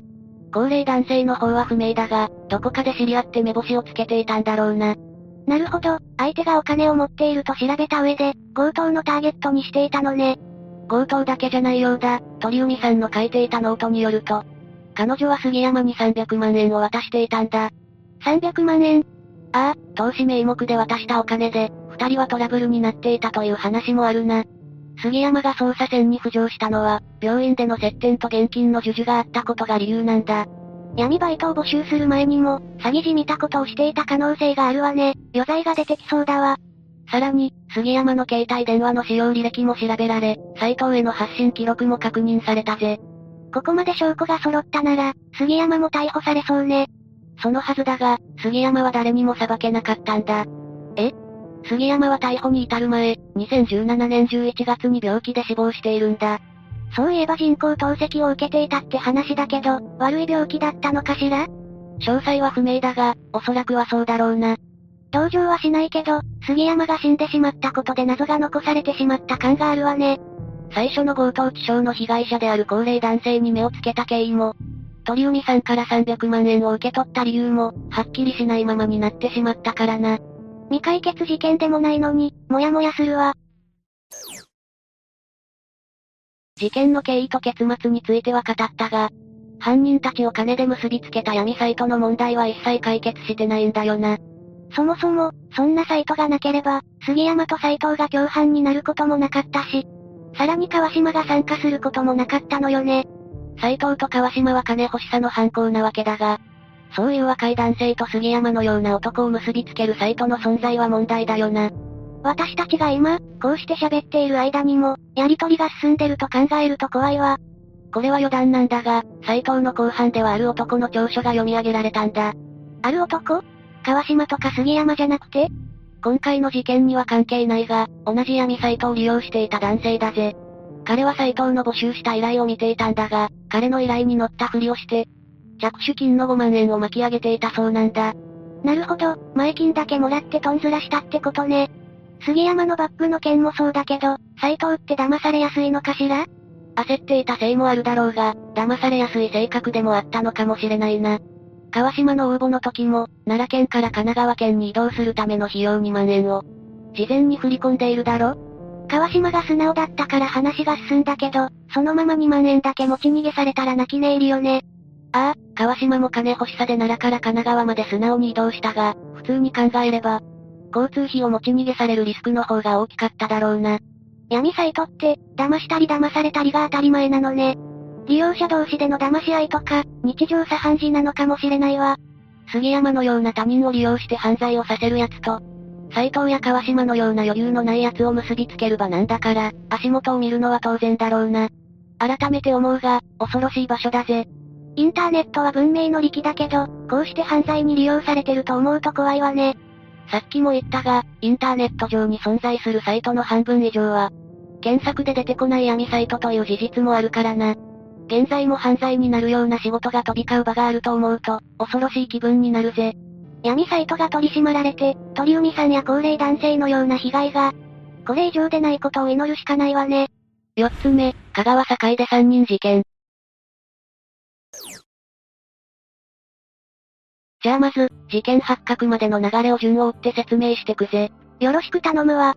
事件前日の2007年11月15日午後6時頃、香川県坂出市に住む当時5歳の山下茜ちゃんと、3歳の妹彩菜ちゃんは、自宅近くに住む、祖母の三浦恵子さんの家に泊まりに行っていたんだ。この時は特に異変がなかったの？ああ。姉妹の母親が午後7時と10時頃に三浦さんの携帯に、電話をかけたそうだが、ちゃんと電話口から姉妹の声も聞こえていたそうだ。となると、3人は夜10時頃まではまだ生きていたのね。ああ。そして父親の山下清さんも、午後11時頃に祖母宅の寝室の電気が消えていることや、翌16日深夜2時にトイレに起床した時、窓から三浦さんの自転車があることを確認したそうだ。ここまで話を聞く限りだと、特に問題が起きている様子は感じられないわね。だがこの数時間後、当たり前に訪れるはずだった日常が一気に崩壊した。急展開すぎて、ちょっと心の準備ができてないんですけど。翌16日午前7時50分頃、母親が姉妹を迎えに、三浦さん宅へ行くと、普段必ず施錠してあるはずの、玄関がなぜか開いていて、不審に思いつつ家に入ると、三人の姿はなく、寝室や玄関、トイレに血痕が残されていたんだ。姿の見えない三人と残された血痕。明らかにただごとでないのは明白ね。その後、母親は、もしかして怪我をして病院へ行ったのでは、と、近所の病院へ電話をかけ、父親の清さんは近所を捜索。だが3人の姿は見当たらず、午前9時頃に、警察へ通報し行方不明届を提出したんだ。母親が三浦さんと電話した午前10時から、迎えに行った。7時50分の約9時間の間に一体何があったかしら。事件発覚までの経緯はこんな感じだ。では続いて、その後の捜査から犯人逮捕までの経緯を説明するぜ。犯人も気になるけど、それ以上に3人の行方が気になるわね。でも一つ思ったんだけど、山下さんの自宅と祖母の三浦さんの家がこれだけ近いなら、何か不審な物音とか気づきそうだけどどうだったのかしら。これについては近隣住民から寄せられた情報の方が多いな。そんなにあるの？まず、午前5時頃過ぎに車のエンジン音を聞いた。早朝頃、はよせんか、という男性の声が聞こえた、という不審な物音や声。午前6時頃、今まで見たことがない、白いセダンが三浦さん宅の玄関前に停車していた、という、新聞配達員の目撃情報や、朝4時から5時頃に玄関前を通った時には、自転車がなかった、など様々な情報が寄せられたんだ。不審な車に謎の男性の声、そして亡くなった自転車。ますます謎が深まるばかりだけど、それよりもまず3人を見つけ出さないと。警察は18日に捜査本部を設置し本格的に調査を開始し、翌19日に家の中に残っていた血痕と3人の DNA が一致したという結果を発表。その後、捜査を続けた結果、同月27日の夜、ついに犯人の正体が明らかになった。一体誰だったの？三浦さんの亡くなった妹の夫、川崎正則だ。ということは三浦さんから見て義弟に当たる人物だね。って、まさかの身内が犯人だったの？ああ。川崎被告は任意の取り調べに対し、3人を殺害し、山中に遺体を捨てた、と供述し、その日のうちに、死体遺棄容疑で逮捕されたが、翌28日に、本当は港へ捨てた、と、供述を一変させ、捜査員が港へ向かったところ、港付近の資材置き場で三浦さんと姉妹の遺体を発見。さらに三浦さんの携帯電話や自転車も海底で発見され、12月18日に殺人容疑で再逮捕されたんだ。犯人が逮捕されたことと、3人が見つかったことは安心したけど、犯人が三浦さんたちを殺害した理由がわからないわね。では、続いて三浦さんと川崎被告の間にあった確執や、3人を殺害した動機について説明していくぜ。そういえば、冒頭で金銭トラブルについて触れていたけれど、この二人の間には、お金に関するトラブルや確執か何かがあったのかしら。ああ。どうやら三浦さんは借金を抱えていて、それを返済すべく川崎被告の妻である妹にお金を借りていたそうなんだ。だが借金は返済されず、しかも妻は消費者金融から借金をしていたため、その返済に追われるようになり、それもあって川崎被告は三浦さんに対して恨みの感情を持つようになったというぜ。お金にルーズな部分があったのね。ちなみに三浦さんは妹さんからどのくらい借金をしていたの？それについてはわからないが、消費者金融から借金し、返済に追われるほどだから数千円や1万、2万円程度ではなかったと言われているな。それもそうよね。となると、この苛立ちや恨みが、次第に強い殺意へと変わっていったと考えるのが一番しっくりくるわね。だがこの事件、実はある部分を除いて、川崎被告が事前に計画を立てて、行った計画的犯行ということが徐々に分かってくるんだ。そうなの？まず事件2日後の18日夜、息子に、友達と仕事に行く。じっちゃんと、ばっちゃんには言わんとってくれ、と言い残し、布団など生活用品を持って家を出て、高松市内の短期賃貸型アパートに引っ越したんだ。一瞬出張か何かかと思ったけど、事件の2日後というところが非常に引っかかるわね。もちろん出張じゃないぜ。なぜなら事件の1ヶ月前には勤務先のパン製造会社に事業を出しているからな。え、1ヶ月も前から出してあったの？ああ。それに川崎被告が3人の遺体を隠した資材置き場は、自身が勤める勤務先の近くだったんだ。遺体を隠すならなるべく人に、見つかりにくい場所を選びそうな気がするけど、もしかしてあえて土地勘のある場所を選んだのかな。そしてこれらのことをまとめると、とても突発的に行った犯行とは考えにくいと思わないか？そうね。でもさっきマリサが言っていた、ある部分を除いて、っていうのは？それは、犯行当日二人の姉妹が三浦さんの家にいたことだ。そして事件の発覚を恐れて、殺害する予定のなかった幼い命まで奪ったことだ。なんて身勝手な。いくら恨みがあったとはいえ、三浦さんを殺害したところでお金が戻ってくるわけでもないのに、ただ自分の鬱憤を晴らすためだけに犯行に及んだようにしか思えないわ。だな。そしてこの事件は連日ワイドショーを賑わせ、ニュースやネット掲示板などで、様々な考察や情報が次々に出てくるようになる中、この事件が原因である一つの事件が発生してしまったんだ。いまいちピンとこないけど、一体何が起こったのかしら。ん冤罪って、川崎被告が犯人じゃなかったということなの？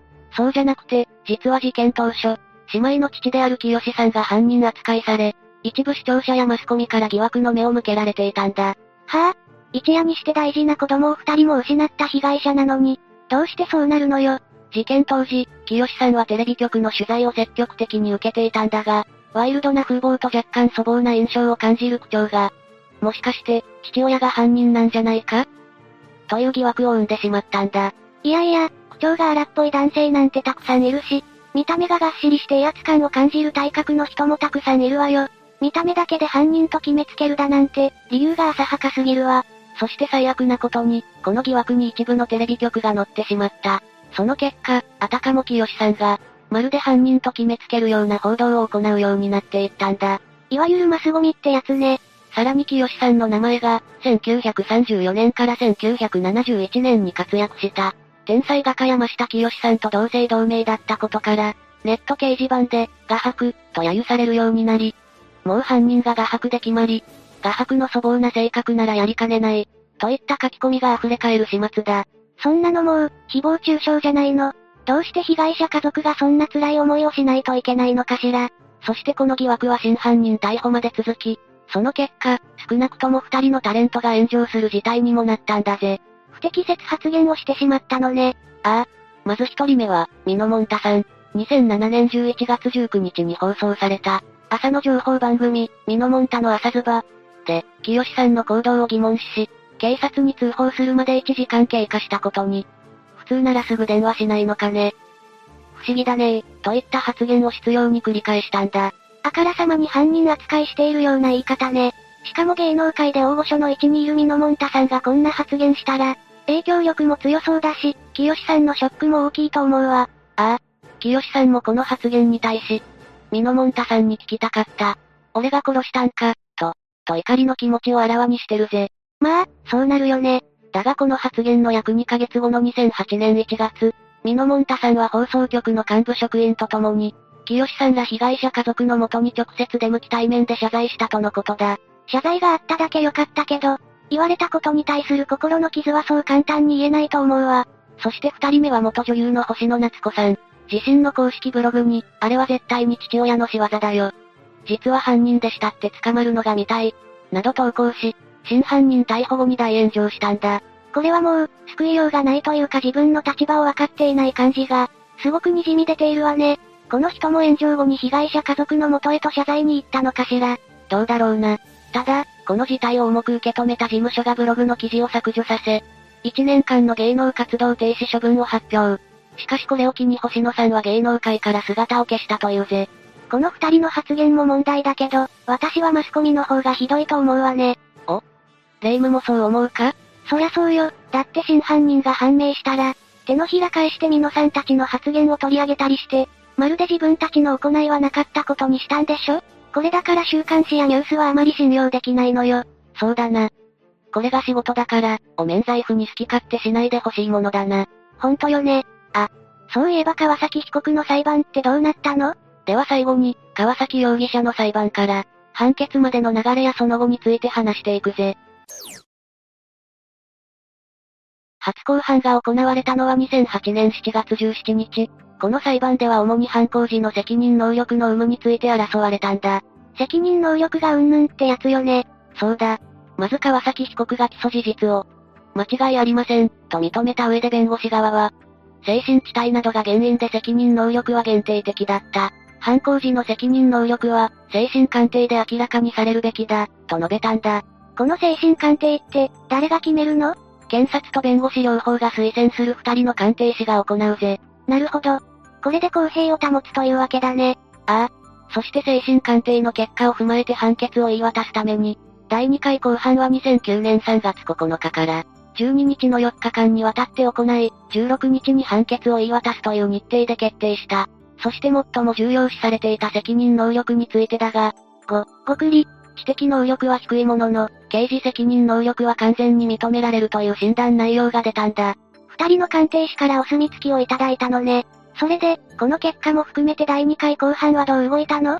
検察側は計画的な犯行と幼い二人の命を奪った残虐性を指摘し、死刑を求刑したが、弁護側は川崎被告の知的能力や、精神能力の低さが犯行に大きな影響を及ぼし、悪いと分かっていても行動を止めることが著しく困難だったと。無期懲役が妥当だと主張し、この責任能力について4日間争われたんだ。4日間も、でも、事件の内容が内容だし、慎重に判断しないといけなかったのかもしれないわね。そして16日当日、裁判官は、川崎被告が事前に凶器の包丁を、用意するなど計画的かつ殺害後に失踪に見せかけるために、自転車を持ち去るなど証拠隠滅を、図ったと指摘し、精神障害はなく、犯行に著しい影響は及ぼさなかった、と判断した。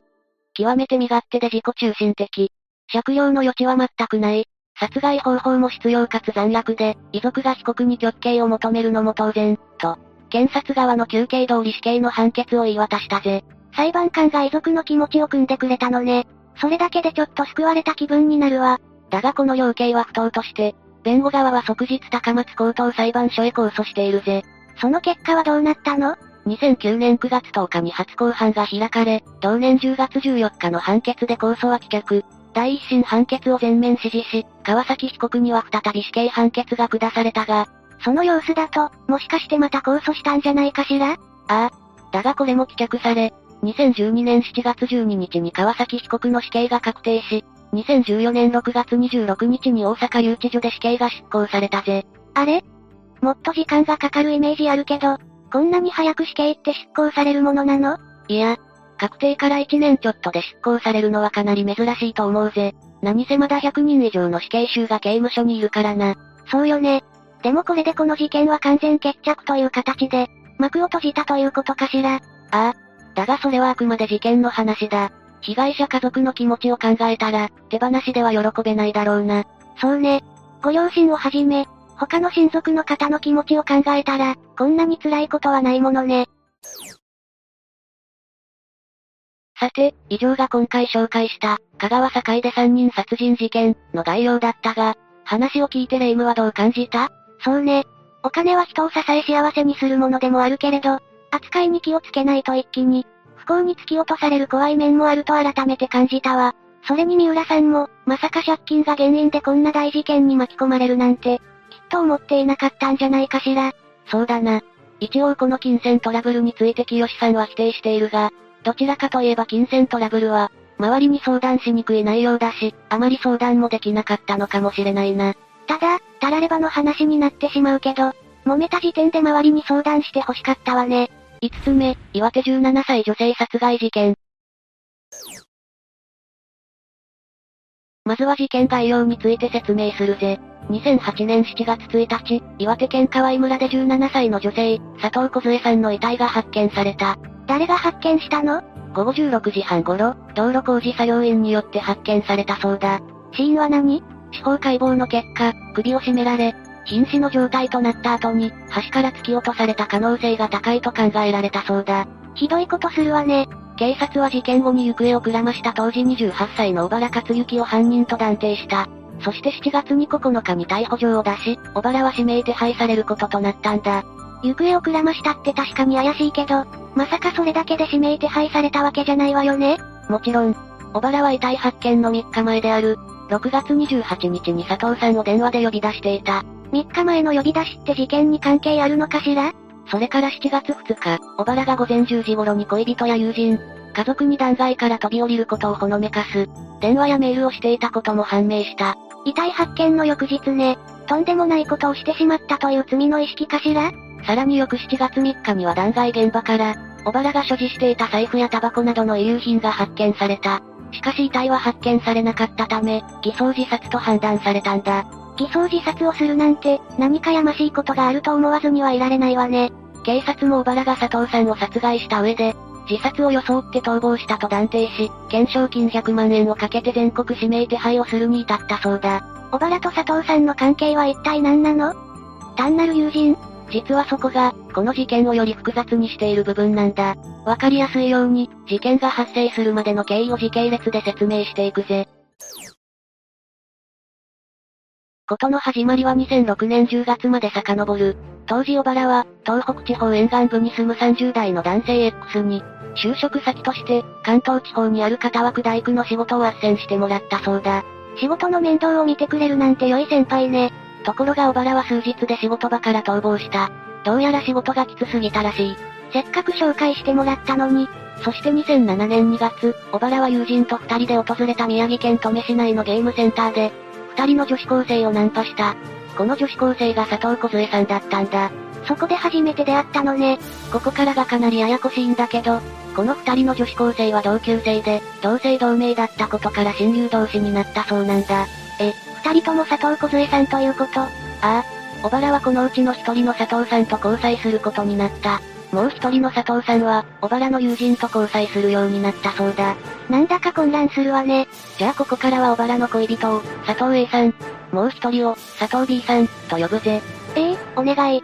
小原と佐藤 A さんは友人の家を転々としたり、車で泊まったりといった、不安定な生活をしていたそうだ。しかしそんなフラフラした生活に終止符を打つべく、再び仕事を紹介してもらうため先輩 X に連絡を取った。先輩の運を無下にしておいて、申し訳ない気持ちはないのかしら。どうやら先輩 X の、もう怒っていない、という言葉を信じたらしい。先輩は懐が深いのね。しかし念のために弟と佐藤 A さんを連れ、2007年5月1日18時半頃に、3人で先輩 X の自宅へと向かった。この時佐藤 A さんは、先輩との揉め事がある、一緒に来てくれ、と、小原から頼まれたらしい。揉め事というのは小原は数日で逃げ出した件よね。全然穏便な雰囲気じゃなさそうよ。小原は先輩が実は怒っていることを察していたのかしら。小原は車の中に佐藤 A さんを残して、弟と二人で先輩 X の元へ日本酒の一升瓶をお詫びの品として差し出して謝罪した。お詫びの品を持っていったということは、やっぱり怒らせてしまっていることに気づいていたのね。でもそんなもので許されるのかしら。先輩 X は案の定、待ち構えていたように激高し、就職先を紹介したメンツを潰されたという理由で、小原に迷惑料を要求した。先輩 X の顔に泥を塗ったことになるものね。そして X は小原に日本刀を加えさせ、迷惑料が払えないなら、指を置いていけ、とまで脅したそうだ。ちょっとそれやりすぎじゃない？ヤクザ映画に出てくるような展開よ。そこで小原は120万円の借用書を書いた。この時、小原は交際中の佐藤 A さんを保証人とし、佐藤 A さんの名前と携帯番号を書いたそうだ。それで120万円は支払ったの？いいや、小原は120万を払うことなく X から逃亡した。佐藤 A さんも一緒に二人で逃亡生活を送っていたそうだ。日本刀まで加えさせるような血の気が多い X が、小原を許すとは思えないんだけど、それからちょうど1年が経過した2008年5月、小原は某インターネットサイトで先輩 X が、自分の名前と顔写真を晒して、行方を探している書き込みを発見した。そのサイトには、金を払わず逃げ回っているとんでもない奴、という旨の書き込みもされていたらしい。支払いを踏み倒そうなんて、決して許されない雰囲気ね。これに危機感を覚えた小原と佐藤 A さんは警察署に駆け込み、2008年6月3日付で先輩 X を被疑者とする恐喝の被害届を提出した。そこまで大ごとになってしまったのね。ところが28日以降、小原はなぜか被害届を取り下げたいと言い出したそうだ。まさか、また先輩に脅されたとか？取り下げるためには、保証人の佐藤 A さんの同行が必要だった。しかしこの時、佐藤 A さんは小原と別れようと決め実家に帰っていたんだ。二人はうまくいっていなかったの？どうやら佐藤 A さんは逃亡の日々に嫌気がさしたらしい。そりゃそうよね。元はといえば、全く関係ないわけだし。それに日頃から傲慢な態度の小原に嫌気がさしたみたいだ。そこで佐藤 A さんは、前日から訪れていた盛岡競馬場で、隙を見て逃亡し、電車を乗り継いで宮城県の実家へ帰ったらしい。じゃあ、結局被害届を取り下げることはできなかったのね。小原は金もなく、車のガソリンも残り少なかったため後を追うことができず、携帯電話で、戻ってきてほしい、と説得を試みたが、佐藤 A さんがこれを拒否したため無理だったみたいだ。そしてここでようやくもう一人の佐藤小さん、つまり佐藤 B さんが登場する。なになに同じく6月に8日、佐藤 B さんは小原から電話で呼び出されたんだ。どういう要件だったのかしら？直前まで佐藤 B さんと一緒にいた男性によると、恋の悩みについて相談をしたい、と持ちかけられたらしい。佐藤 A さんが実家に行ってしまったから、その相談をしたかったのかもね。ところがこの時、佐藤 B さんは冗談めかした口調で、私、殺されるかも、と言っていたそうなんだ。その言葉通り、佐藤 B さんはこの日以降失踪してしまった。もしかして殺害されたのは、小原の恋人の佐藤 A さんではなくて佐藤 B さんの方なの？ああそうだぜ。小原からの連絡があった直後の22時10分頃、佐藤 A さんの携帯電話に連絡を入れたが繋がらなかったそうだ。そして、佐藤 B さんは22時20分頃に、待ち合わせ先として指定されたコンビニへと出かけていった。そこではどんな話し合いが行われたのかしら？それはわからない。でも10分後の22時30分頃に、佐藤 A さんの実家の電話に佐藤 B さんから電話が入り、小原とはどうしているのか？やり直すつもりはあるのか？などの質問をしてきたそうだ。小原に聞いてくれって頼まれたのかしら？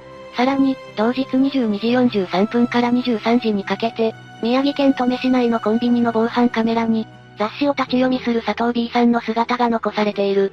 これが生前の佐藤 B さんの最後の姿となった。その後、佐藤 B さんは佐藤 A さんとメールでやり取りを続けていたが、日付が変わった6月29日の午前0時30分頃のメールを最後に、連絡が途絶えている。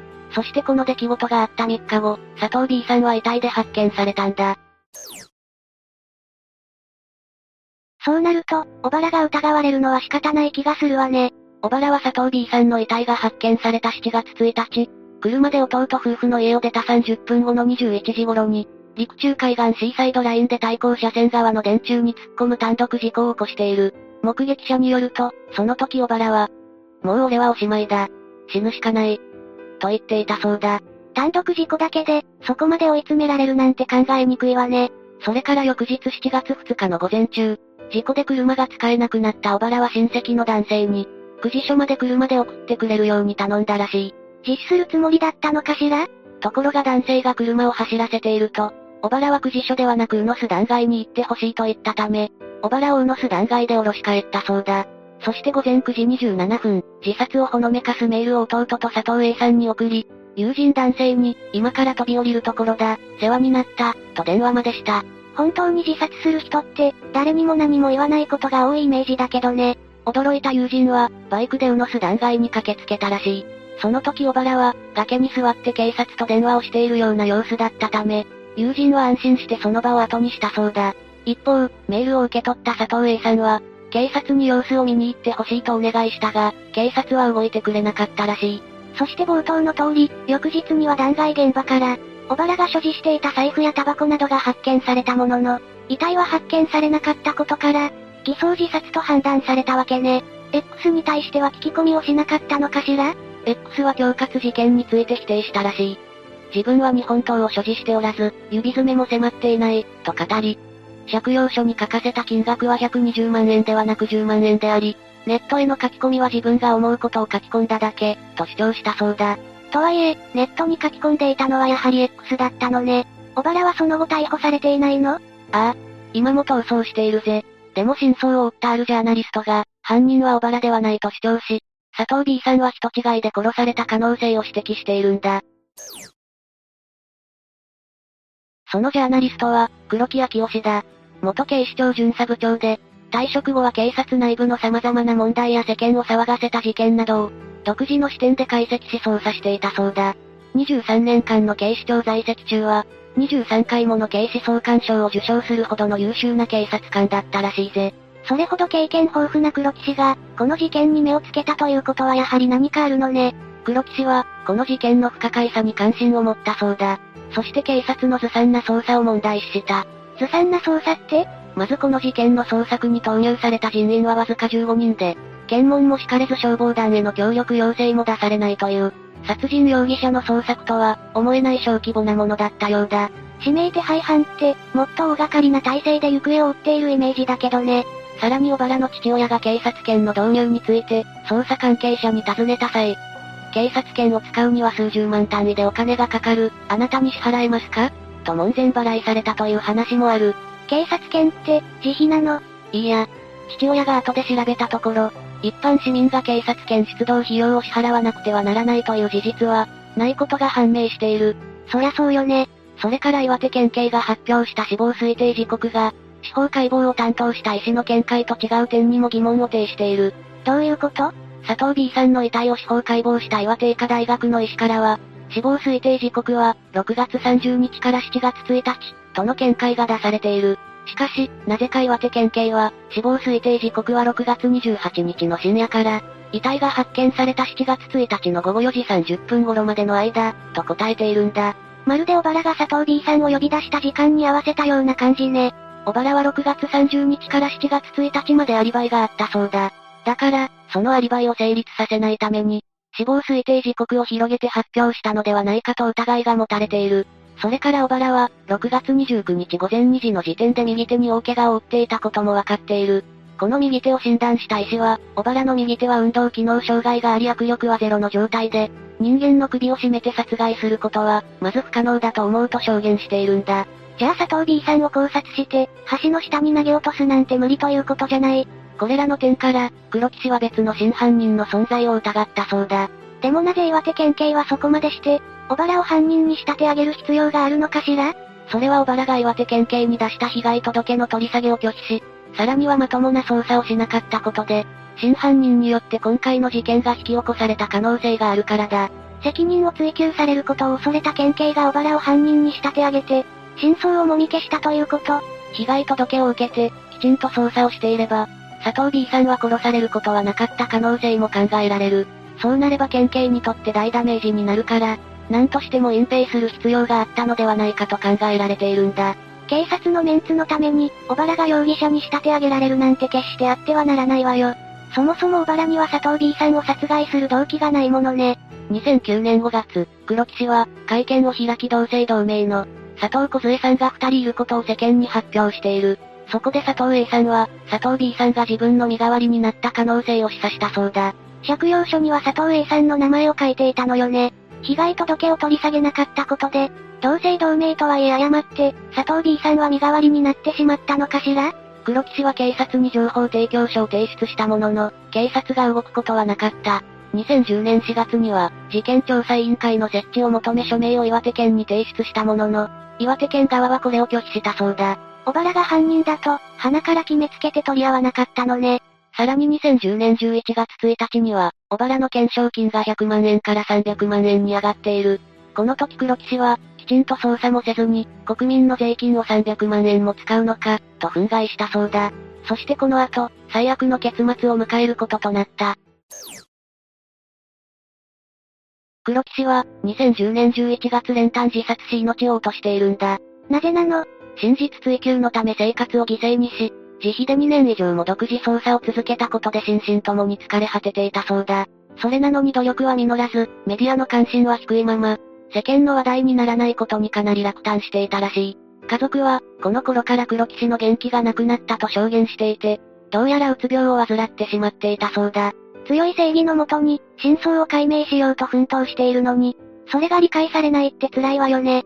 黒騎士の死は事件の可能性も噂されたが、自殺に至るまでの黒騎士の行動が明確で、練炭購入のレシートや遺書も見つかったことから自殺だと断定されたらしい。遺書にはなんて書いてあったのかしら？今更言うこともありませんが、岩手の事件が私の人生を変えました。それについては後悔していません。これから行くところには、会いたい人がたくさんいます。佐藤小さんにも会いたいし、事件の真相を知りたい。と書かれていたそうだぜ。最後の最後まで、事件の真相を気にしていたのね。もし小原が犯人でないとすると、小原の家族もこれまで相当辛い日々を送っているはずよね。実は2010年6月30日、小原の父親は国や岩手県に対して、殺人犯と断定されて公開手配されたことに納得ができないとし、指名手配の差し止めと損害賠償を求める訴訟を起こしているんだ。判決はどうなったの ?2014 年4月11日に盛岡地裁で請求は棄却されている。指名手配は情報提供を受けるための手段として相当だと判断されたらしい。6つ目、ナバリ毒ブドウ酒殺人事件。まずこのナバリ毒ブドウ酒殺人事件で、死刑囚となった王が収容先の、八王子医療刑務所で死を迎えたのが2015年10月4日。この日の最高気温は27度ほどだったが、翌日は18度に下がり、まるで夏の名残の最後のような日だったらしいぜ。八王子医療刑務所って、2018年に閉鎖された、医療ケアの受けられる刑務所よね？ああ、さっき名前が挙がった。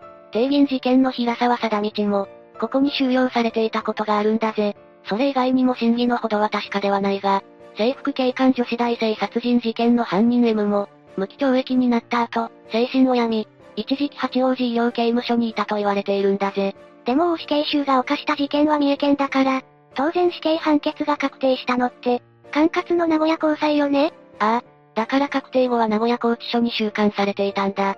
以前に紹介した、殺人後にしれっとクイズ番組に出演し、優勝した史上最悪の消防死刑もここにいたんだぜ。2022年6月現在は闇サイト殺人事件の犯人の一人や、戦後7人目の女性死刑囚と言われる、M も名古屋拘置所に収監されているぜ。確か名古屋拘置所には死刑場があるのよね。ということは大死刑囚も病死しなければ、名古屋拘置所で刑場の梅雨となった可能性が高いのね。ああ、去年89歳。事件発生時は35歳だったから、54年を刑務所拘置所で、過ごした人生だったということだぜ。では、まず事件の発覚直後から、時系列にこの事件を追っていくとするぜ。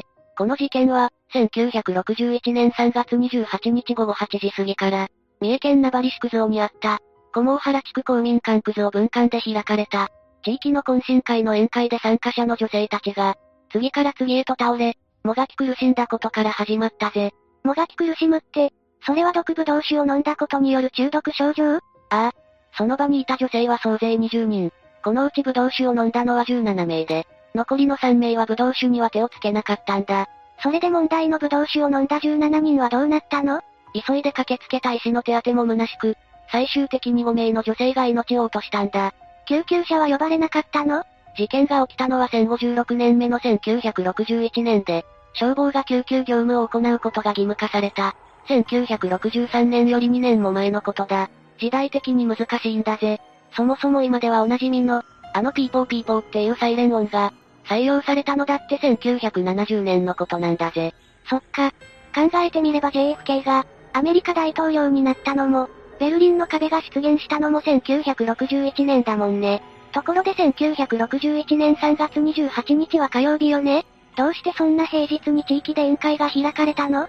この日の宴会に集まった人たちは、もともと三重県名張市九蔵と、奈良県山部郡山添村九蔵という県境を挟んで、同じ九蔵という集落に住む人たちによって、作られた農村生活改善クラブ、その名も皆の会に所属する人たちだったんだぜ。農村生活改善クラブ？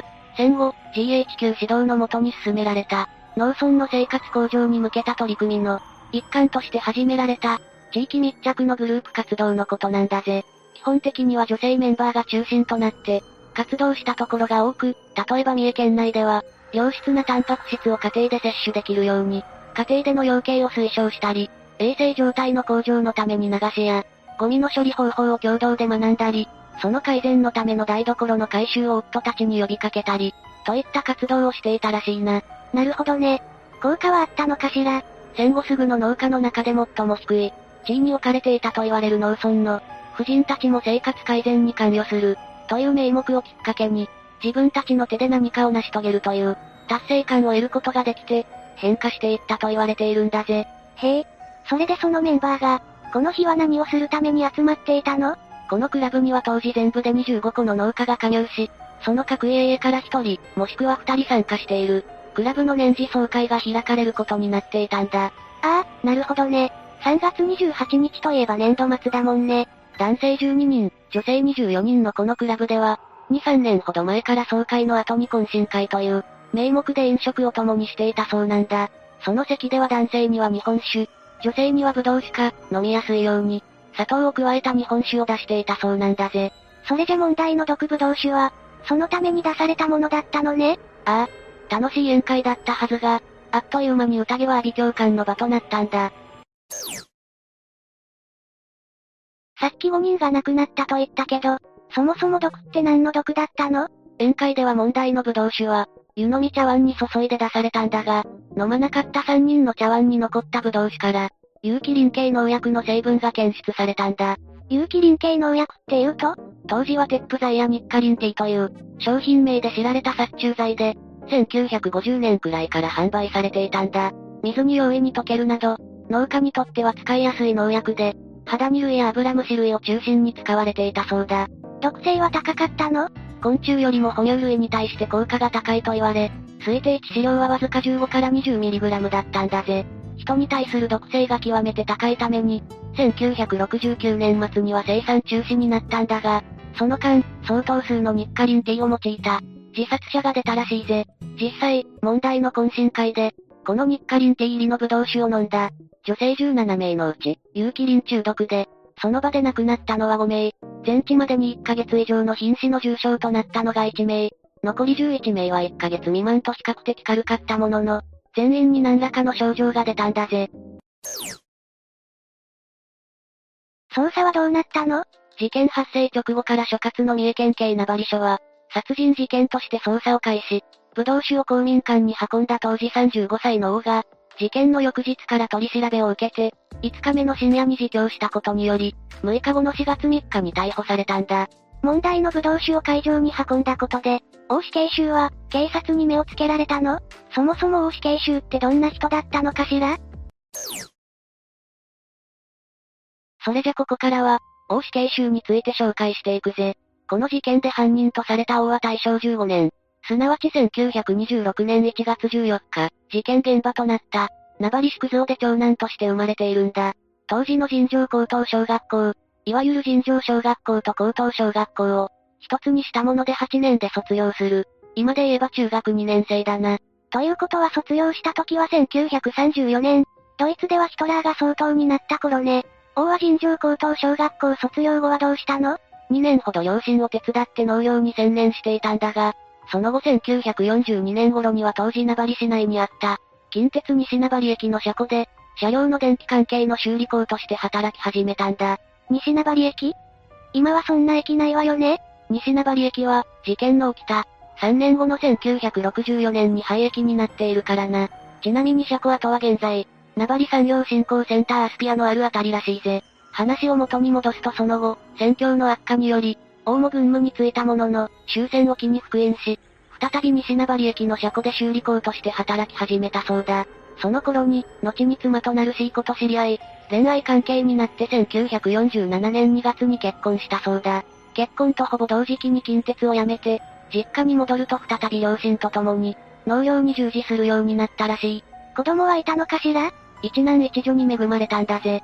妻も働き者で、一家は幸せそのもののようだったそうだ。そうね。ここまで聞いている感じでは、あんな大それた事件を引き起こすような、要因があるとも思えないんだけど、実は大死刑囚には、良き父良き夫良き息子、という以外に別の顔があったんだが、その顔こそが後に警察や検察が、事件の動機と指摘したものだったんだ。実は、大死刑囚を知る人が幾度音に指摘する、大死刑囚の特徴があるんだが、ん？大死刑囚の特徴って何？高身長で色白、甘いマスクの、いわゆるイケメンだったそうなんだ。当然女性からは非常に人気で、妻とも当時はまだ珍しい恋愛結婚だったそうだ。へえ。でもイケメンだっていうことは、特徴にはなるかもしれないけど、別の顔とまでは言えないんじゃない？まあな。しかし大死刑囚はモテることを良いことに、自宅のすぐ近くの未亡人と、ただならぬ関係を結んでしまうんだ。え、それってつまり不倫関係っていうこと？ああ。この未亡人と不倫関係に陥ったのは、1959年頃のことらしいが、この未亡人 A 子は、妻の C 子より一つ年下ということだから、当時32歳の女性で、彼女と不倫関係に陥った大死刑囚は、自宅近くの竹やぶなどで A 子としばしば密会し、時には衣服を買い与えたりしていたそうだ。自宅近くの竹やぶが合いびきの場所？そんなのすぐにバレない？ああ。すぐに集落の中で噂になり、当然妻の C 子の耳にも入っていたらしい。実はこの頃、農閑期には妻の C 子は、夫の大死刑囚と共に、隣接する、奈良県山部郡山添村の石切り場に、働きに出ていたそうなんだが、その石切り場では不倫相手の A 子も働いていたんだ。C 子にしてみれば農家の嫁として、義両親の世話に、農業の手伝い、子育てと忙しくする合間に、石切り場でまで働いて家庭を支えているのに、たまったものではなかったろうな。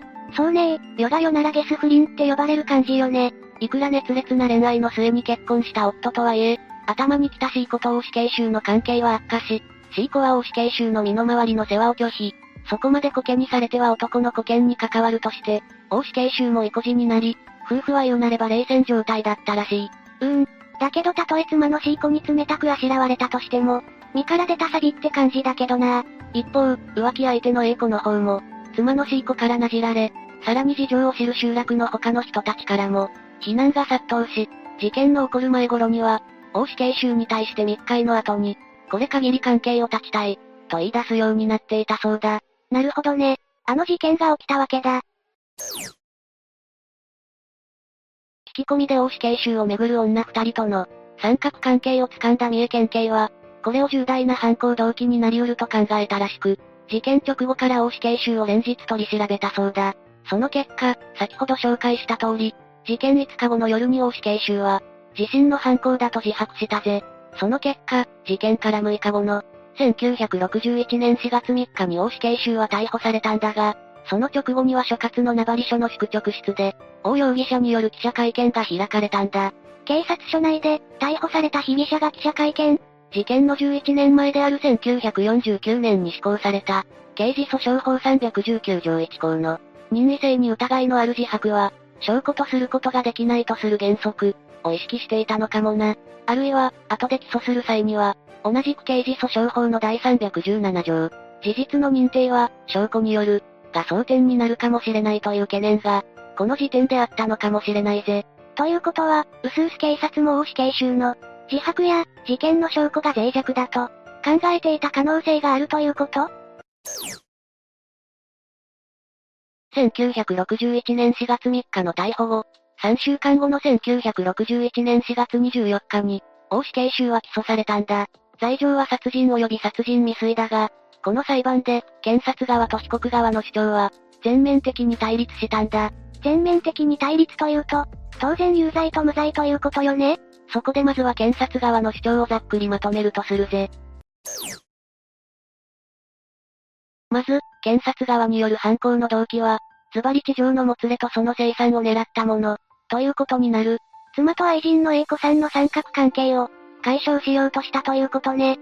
この同期説には、出席者は20人で、毒ブドウ酒を飲んだのは17人、そのうち死んだのは5人ということで、この5人に妻しい子と愛人 A 子が含まれていたことが、強く影響していると思われるんだ。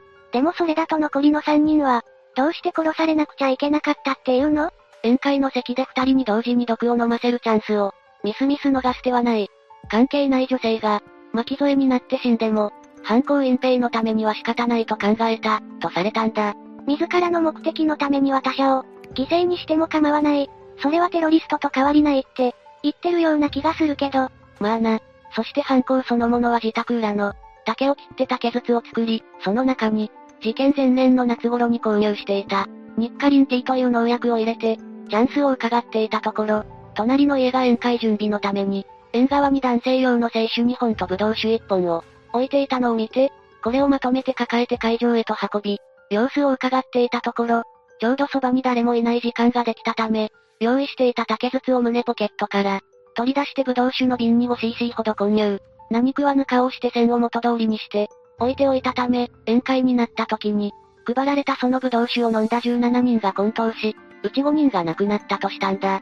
で、肝心の大死刑囚がその犯行を行ったという証拠は？まず問題のブドウ酒が購入され、皆の会会長宅に運ばれたのは当日午後だったんだが、運ばれてきてから宴会に出されるまで、人目につかずに瓶に毒を混入できる、チャンスがあったのは大死刑囚一人である、とされたんだ。そして自白はあくまで本人が供述したことであり、証拠能力があると主張。さらにブドウ酒の王冠を大死刑囚が、開けた時に歯型がついており、これは本人のものに相違ないとしたんだ。いわゆる物的証拠ってやつね。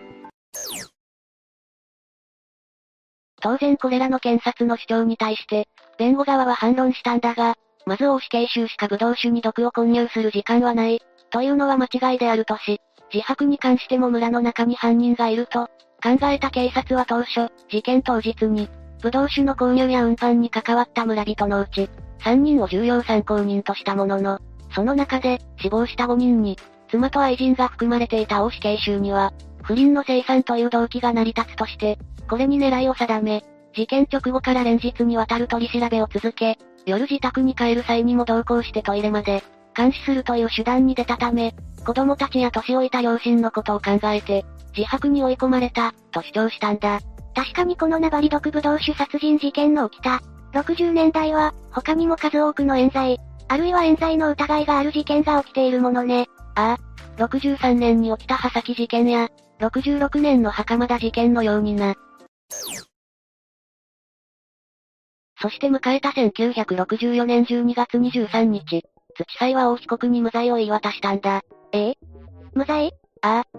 サクッと裁判所の認定事項をまとめると、一時白の任意性については認める。二王被告のみが混入できたという主張は誤りで、武道酒が会長の家の玄関先に置かれてから、王が N 宅に現れるまでの約1時間と、検察官の言う王被告一人だった時間、さらにその後の宴会までの2時間半の、3回の機会のうち、王被告一人だった時が、犯行時刻と断定はできない。3時前に購入を考えて竹筒で用意していたというが、購入の予算のめどが立って、武道酒を出すと決まったのは、犯行当日午後であること。4確かに夫婦間で A 子の存在が、問題となったことは確かだが、3月初旬の婦人会の有馬旅行の際には、大妻のシーコに欲しがっていたストッキングや、コンパクト、小遣い銭も与えており、妻シーコは実母に宛てた手紙でも、子供のこともあるし、頑張る、と書いていることもあって、完全に夫婦仲が破綻しているとは考えにくいこと。豪雨の自白に伴い、ニッカリンティーの瓶を、捨てたという川を伊勢島の海さんにまで頼んで、探したものの、瓶は見つかっていないこと。6問題の王冠に残っているのは、確かに人の歯型だけれども、犯行の翌日の3月29日には集会に出ていた。他の人物が王冠は自分が王の妻に頼まれて噛んで開けた、と証言していること。えー、翌日に別の人が噛んだと証言しているの？ああ。しかもこの人物は、さらにその翌日の3月30日には、自分に開封を依頼してきたのは、この事件で亡くなった5人のうちの、一人である会長の妻、と頼んだ人物を変更しているんだ。結局王被告が自分が王冠を噛んで開封した、と証言したのは4月2日、逮捕前日のことなんだ。ええそれって、さらに判決文中で裁判官は、犯行当日の村人それぞれの行動の証言のいくつかが、途中で検察官の主張に沿うように、変わっている点をこと細かく指摘。例えばブドウ酒の瓶を会長宅で受け取った。女性の供述だけでも5時10分、忘れた。5時のサイレンを聞く前と変遷していることを、尻滅裂証拠価値なきものと言わねばならない、と切って捨てているんだ。そして本件は被告人の犯行と認めるに足る、証拠がないので被告人に対し、刑事訴訟法第336条を適用して無罪となったんだ。それじゃ無罪になった大被告はどうしたの？さすがに地元であるクゾには、住み続けることが難しかったんだろう。同じ三重県内の四日市市省営町のアパートに移り住み、ガソリンスタンドで働き始めたそうだ。しかし検察側は一審判決を不服として控訴し、二審の名古屋高裁は1969年9月10日一審の無罪を破棄して死刑判決としたんだ。えー、無罪から一転して死刑に？ああ。その根拠として裁判所は、一部同種が出されることは当日まで、決定していなかったにしても、例年通りに用意されるのでは、と想定することは可能だったこと。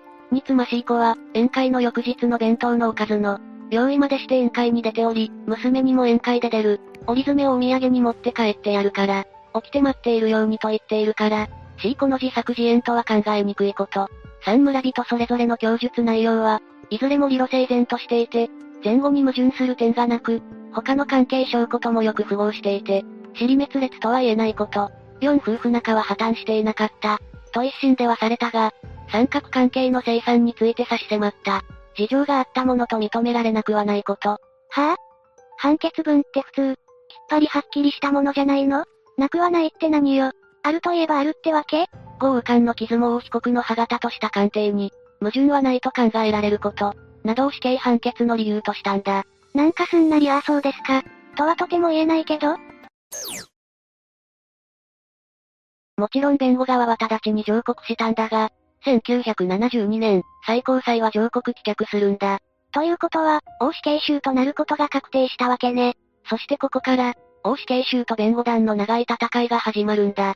1973年第一次再審請求、翌1974年第一次再審請求棄却、すぐに第二次再審請求、1975年第二次再審請求棄却、1976年第三次再審請求、同年棄却、さらに第四次再審請求、1977年請求棄却。まさに不屈の戦いね。弁護団を支えたその熱意は、どこから生まれてきたのかしら。まずは一審判決でも触れられていたように、村人がある時を境に一斉に供述を変更したこと。次に未だに開示されていない、供述証書が数多く存在すること。歯型の鑑定については、鑑定人の教授たちの間でも意見が分かれたことなど、冤罪の可能性が高いと信じたんだと思うぜ。なるほど、被告人の無実だという叫びに耳を傾けたのね。実際、弁護団の地道な独自の探査と、証拠の積み重ねが一度は実を結んだんだ。1977年5月18日、弁護団が名古屋高裁に、第5次再審請求をした時から、日弁連がこの名張毒武道主殺人事件の支援に加わるんだが、これまで有力な物的証拠の一つとされていた。王冠の傷は、王死刑囚が検証の場で噛んだ。王冠の歯型と顕微鏡写真レベルで一致する。という某国立大学医学部教授の鑑定結果があるんだが、ふんふん、それが？実際には比較した2枚の写真は、同じ倍率ではなく、片方は2倍の倍率で、写されたものだったんだ。はぁ、あ、そんなのおかしいじゃない。極端に言えばマッチを拡大して、お箸と同じ大きさにして並べてみせて、一緒ですって言ってるようなもんでしょ。この時、弁護団が新証拠として提出した。その2枚の写真を立体化したものを提出したんだが、そうなると誰の目から見ても同じとは言えなかったんだ。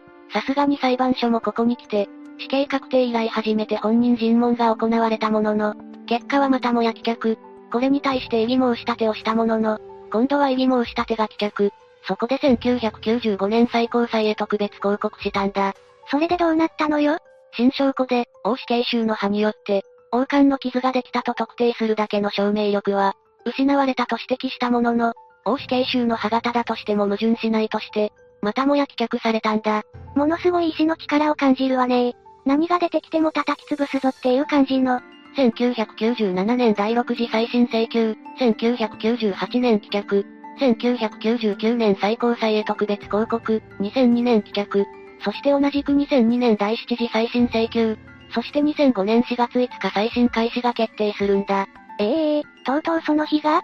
実はこの前の第6次再審請求では新証拠として、事件当時の名張署長の捜査ノートが提出されているんだが、その中で王死刑囚が会場で一人になる機会があった、と証言したエスコさんが、事件後すぐの頃には、王さんは会場でエスコさん自身や、別の主婦とずっと一緒にいた、と証言していたと書かれているんだが、さらにエスコさんは、事件直後の、新聞記者の取材に対しても同様に、王さんは自分たちと一緒にいた、という証言をしているんだ。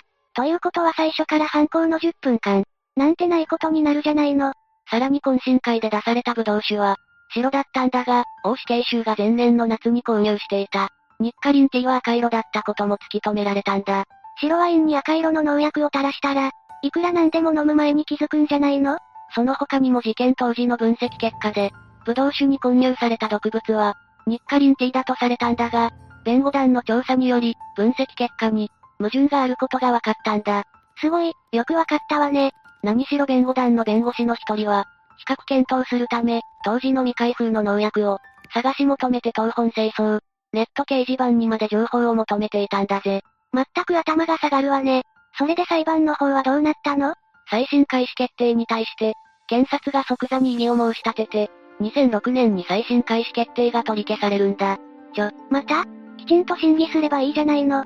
それに対して2007年最高裁に特別抗告し、2010年再審開始取り消しを吐き、名古屋高裁に差し戻しが決定したんだ。しかし、これも紆余曲折の末に、2012年最高裁は再審開始の取り消しを決定するんだ。2013年11月5日第8次再審請求。この頃大死刑囚は体調を崩し、寝たきりになっていたんだが、2014年名古屋高裁はこれも棄却。これらの一連の過程で、裁判所は、例の事件当時の名張所長の捜査ノートについても、所長自身が証人たちから直接聞いたものではなく、捜査の過程で他の捜査官から、伝え聞いた情報を記載したもの。S さんの供述と比べれば、証拠価値が乏しいものと言わざるを得ないから、供述内容と矛盾があっても、別に大したことじゃないと片付けてるんだぜ。ぐー。何が何でもという力を感じるわ。結局大死刑囚は、大九次再審請求の、途中の2015年10月4日に亡くなり、名古屋高裁は、大九次再審請求審の、終了を決定したんだぜ。7つ目、神戸5人殺傷事件。この事件は2017年7月16日の早朝、神戸市北区で起こった。その日、竹島家では、当時26歳だった竹島かなみが、同居中の祖父である南部達夫さんを突然、金属バットで襲う強行に出た。朝からどうしてそうなったのよ。驚くのはまだ早い。息子の暴挙を止めに入った母、智子さんだったが、何の効果もなく、逆に殴り殺されそうになったんだ。お、お母さんまで撲殺しようだなんて一体何考えているの？智子さんはたまらず家の外に逃げ出して、近所に助けを求めに行ったそうだ。その後、力尽きて歩道の植え込みに、血まみれの状態でしゃがみ込んでいたが、散歩中だった男性によって発見され、病院に搬送され一命を取り留めたんだ。よかった、お母さんは助かったのね。智子さんが発見された状況を目撃していた人曰く、最初交通事故に巻き込まれたのかと思った。駆け寄ると女性は涙ながらに、息子に金属バットで殴られた、と話した。花柄のワンピースは真っ赤に染まり、裸足だった。家に残してきた父と母が殺される、助けて、と必死で訴えかけてきたとのことだ。なんてひどい。お母さんが言っているように、おじいさんとおばあさんが心配だわ。とも子さんが脱出した後の竹島家では、達夫さんが金属バットで殴り倒された後、包丁で刺殺されていたんだ。その後同居中だった祖母、南部みゆきさんも殺害した竹島は、興奮が収まらず包丁を片手に、敷地の外に出て行った。被害者がさらに増えちゃう、早く止めないと。霊夢の言う通りとなってしまった。運悪く竹島と顔を合わせた辻愛子さんと、前北美沙さんまでもが襲撃に遭い、首を切られた辻さんが亡くなってしまったんだ。そんな、ただ通りがかっただけの人が巻き込まれるなんて。その後竹島は近所の有馬神社に向かっていたところ、通報を受けて駆けつけた警察官によって、駐車場で逮捕されているぜ。これ以上被害者が出なくてよかったわ。しかし、3人殺害、2人が負傷となる重大な事件となってしまったんだぞ。一体どうしてこんなことになってしまったのかしら。この竹島かなみってどんな人なのか気になるよ。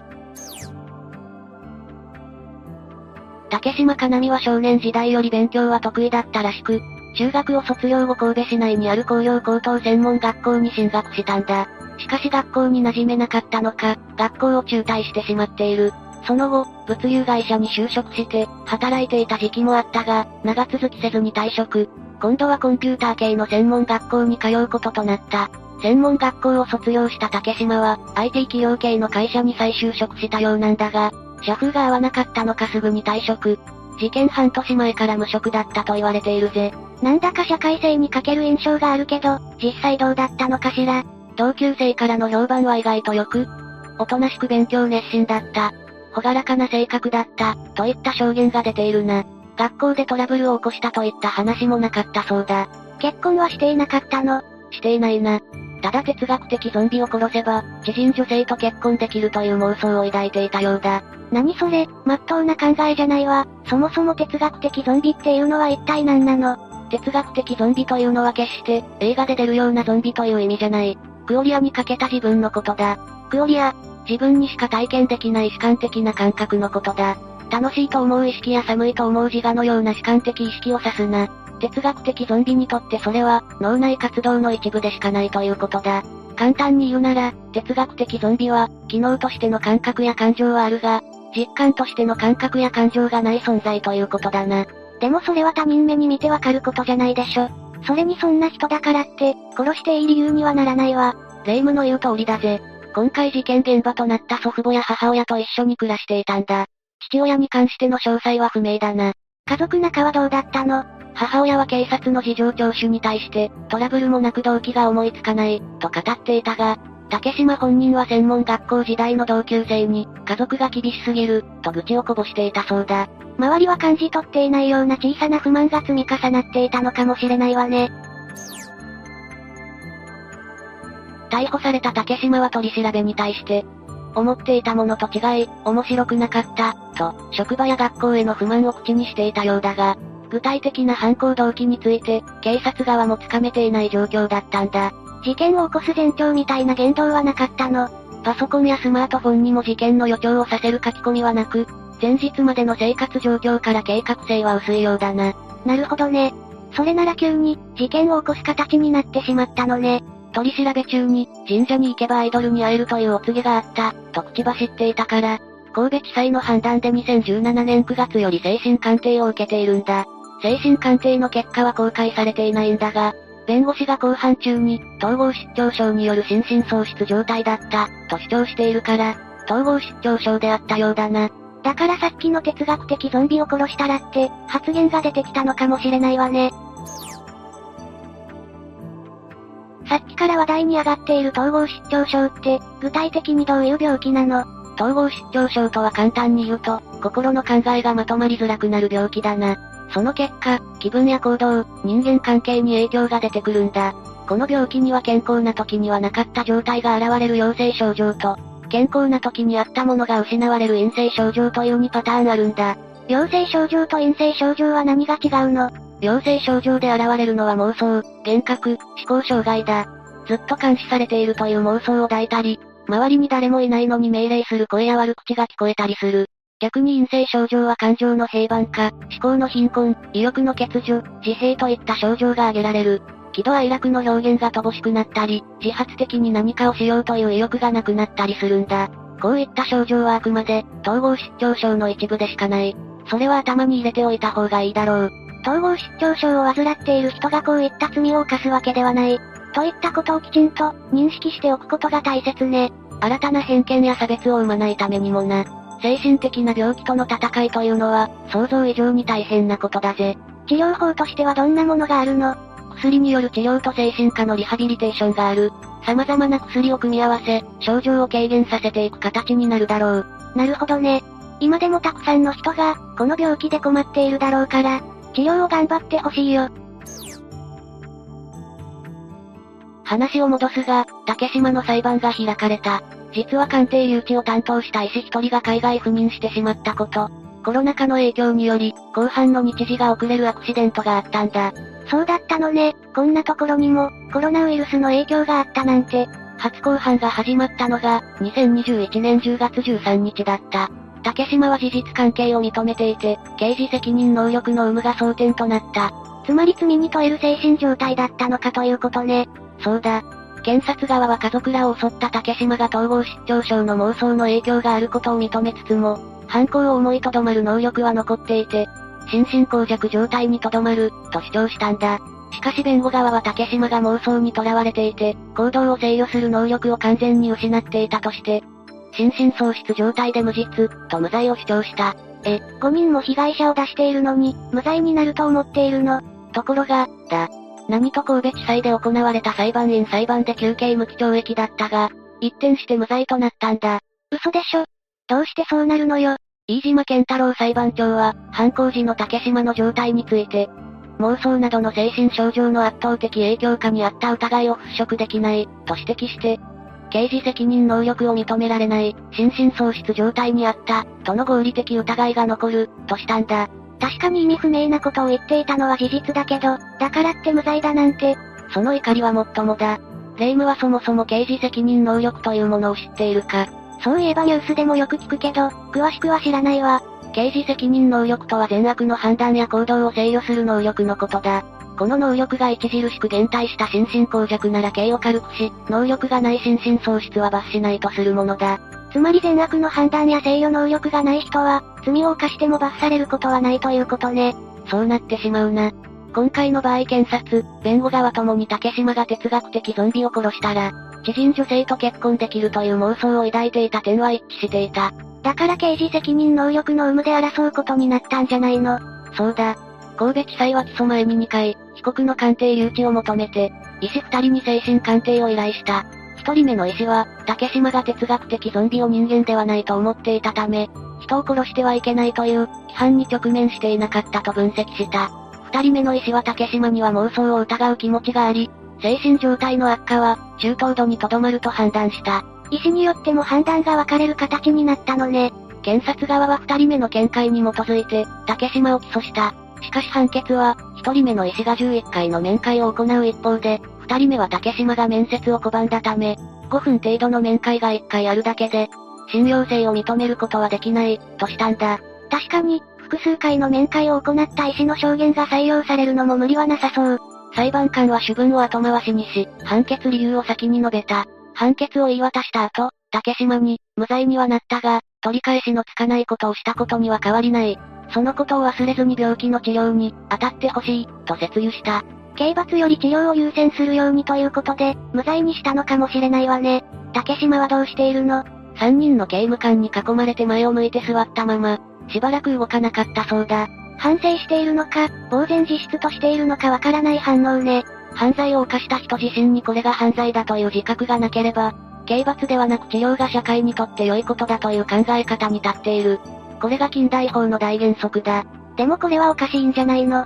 その気持ちもよくわかるが、刑法としてはやむを得ない判断だったんだろう。遺族の方々の気持ちを考えるとあまりにも受け入れがたい結果ね。裁判員の一人で、判決後に記者会見に応じた神戸市の男性会社員は、世間の方々、ご遺族、被害者の方々には納得できない結果になったと思いますが、日本の法律上、心神喪失で状態で無罪になったことはご理解いただきたい、とコメントしているぜ。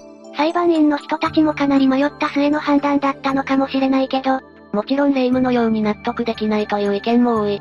無罪判決が出た際には傍聴席から怒号が上がり、傍聴に来ていた遺族の男性は報道陣に、驚きで何も言葉が出ない、と話している。裁判所を出る際に、人を殺しておいてどうして死刑にならないのか、こんな判決は聞いたことがない、と叫んでいた女性もいたんだ。その人たちの気持ち、痛いほど伝わってくるわ。亡くなった辻さんの長女と長男は、ただただ絶望しています。何の罪もない3人の命が無法に奪われたのに、犯人は法律で命を守られたことには到底納得ができない。私たちと同じ思いをする人がいなくなるよう、責任能力という制度と運用を見直すきっかけになってほしい、とコメントしている。また事件で重傷を負った女性も代理人弁護士を通じてコメントを出し、判決を聞いて愕然とした。4年間かけてようやく取り戻しつつあった安心と生活が崩れ去った。今後が不安でなりません。検察には控訴を検討していただきたい、と言っているぜ。この人たちの気持ちもよくわかるわね。今までのように安心安全な生活を送れるようにしっかりとしたサポートが必要よ。犯罪被害者やその周りの人への手助けは、加害者への庇護よりも熱くあるべきと思うよな。竹島のように心神喪失と判断された人はその後どうなるのまず大前提として心神喪失として無罪や減刑につながるというのは、ごく稀な判断なんだ。軽度の障害や疾患、さらには作病にまで適用されることはない。当然よね。作病に関しては言語道断じゃない。心神喪失が認められ、無罪となった犯人がそのまま釈放されることはない。釈放の前に必ず措置入院が挟まれ、裁判所と専門医が退院できると認めるまで、必要な治療を受け続けることになるんだ。これは医療観察法によって定められているぜ。措置入院や医療観察法って、よくわからない単語がまた出てきたわね。一つずつ説明していこう。措置入院というのは患者本人に対して、行政が命令して入院させるものだ。これは精神疾患のために自傷疑いの恐れ、つまり自分や他人を傷つけたり、何らかの迷惑犯罪行為をする可能性が高い場合に、行政が患者に命令して行政措置として入院させるんだ。一般的な入院とは一線を画する、拘束力の高いものになるのね。そうだ。医療観察法というのは、心神喪失者など医療観察法というもので、心神喪失または心神耗弱状態で重大な犯罪を犯した人物に対して、適切な治療を提供し、社会復帰を促進させることを目的とした制度のことだ。そこから煩雑な手続きを終えて、審判の結果医療の決定を受けた人に対しては、厚生労働大臣が指定した医療機関において、手厚い専門的な医療の提供が行われるとともに、この入院期間中から法務省所管の保護観察所に配置されている社会復帰調査官により、退院後の生活が調整されていく。随分と手厚く保護されるのね。犯罪を犯した人に対して、複雑な心境になるのもよく理解できるぜ。今までにも似たような判決が下された事件があるのかしら。最高裁によると昨年1年間に全国の地裁の一審判決で、心神喪失で無罪になった被告は5人、年数人程度となっており、過去5年間では、24人にとどまっている。不起訴となるケースも多く、法務省の犯罪白書によると2019年は道交法違反などを除いた427人が、心神喪失を理由に不起訴となっているんだ。起訴すらされないこともあるのね。茨城県土浦市で両親と姉を殺害し、殺人罪に問われた男性被告について、一審の水戸地裁土浦支部は、2008年統合失調症による心神喪失を認め、無罪を言い渡した。しかし二審の東京高裁では、心神耗弱にとどまると判断し、無期懲役を言い渡し判決が確定した。なるほど、判決が負って心神喪失ではないと判断されたこともあるってこと。そうだ。逆に裁判員裁判で死刑判決を受けた者が、控訴審で覆ることもある。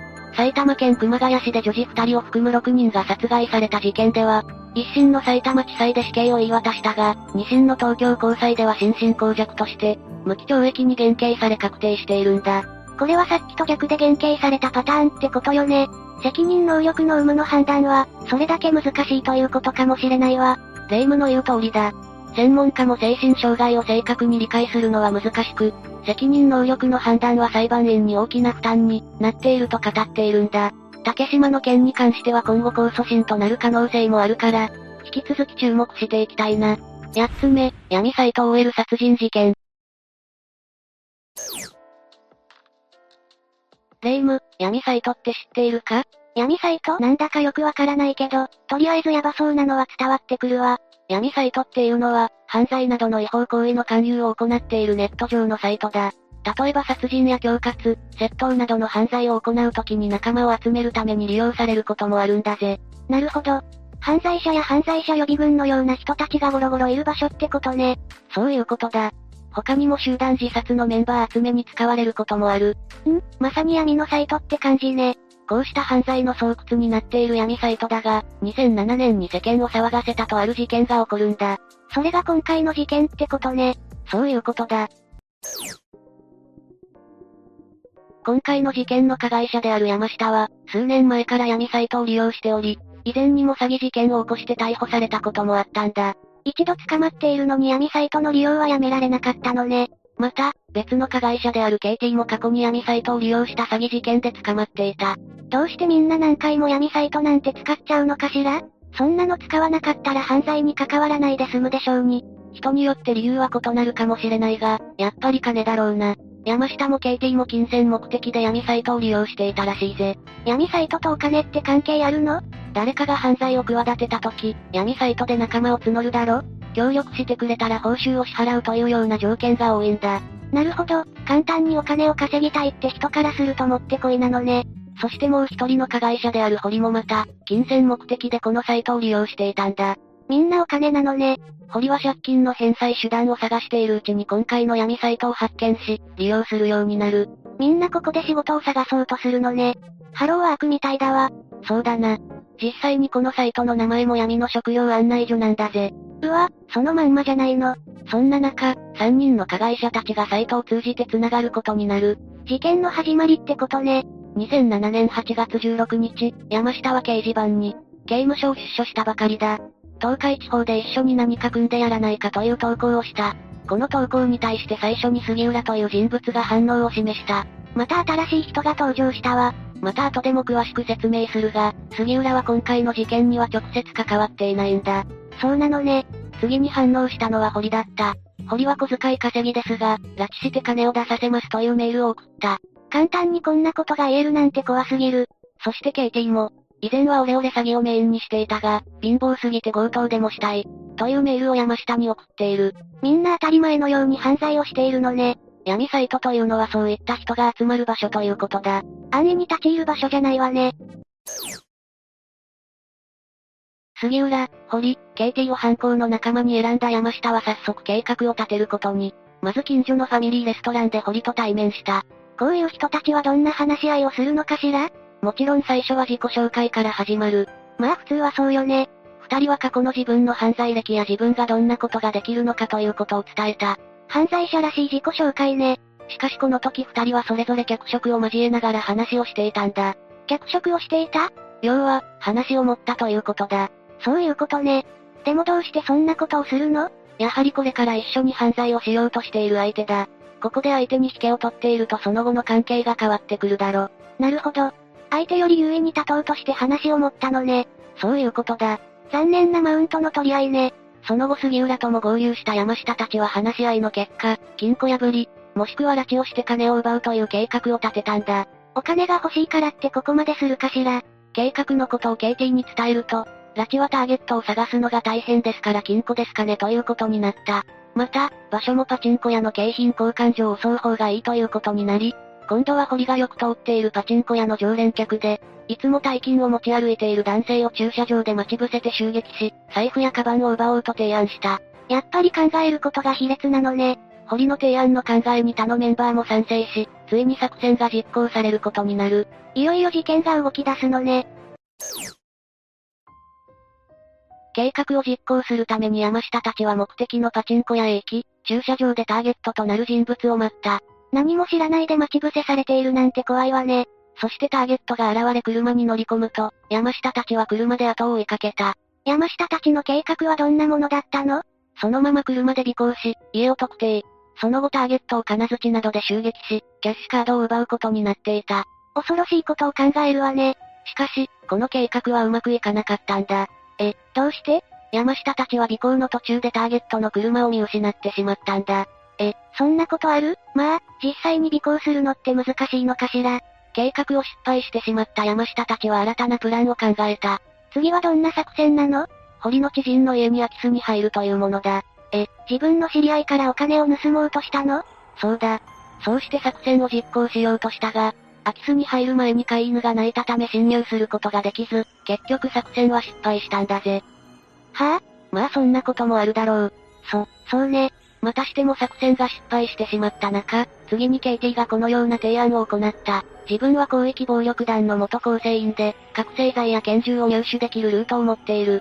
大金を得るには覚醒剤を仕入れ、売人を雇って売りさばく秘密組織を作ったり、女性を拉致して覚醒剤中毒にさせ、風俗に売り飛ばせばよい。なんて恐ろしく卑劣な作戦なの。ケイティの提案に賛成した山下たちは前回と同じターゲットを待ち伏せ、今度は自宅マンションまでの尾行に成功した。ついに犯行が始まるのね。いや、ターゲットのマンションを確認したところ、多数の防犯カメラが設置されていたため作戦を実行することができなかったんだ。また失敗したの？防犯カメラがあるなんて分かりきっていることでしょ。確かにそうだな。しかしもちろん山下たちもここで終わらない。駐車場がダメならと、今度はターゲットの家に直接押し入ろうとしたんだ。この時ケイティはどうせ顔を見られるなら、部屋に侵入して殺してしまおうと提案している。やっぱりとんでもなく恐ろしい連中ね。標的にされちゃった人も絶対絶命ってわけね。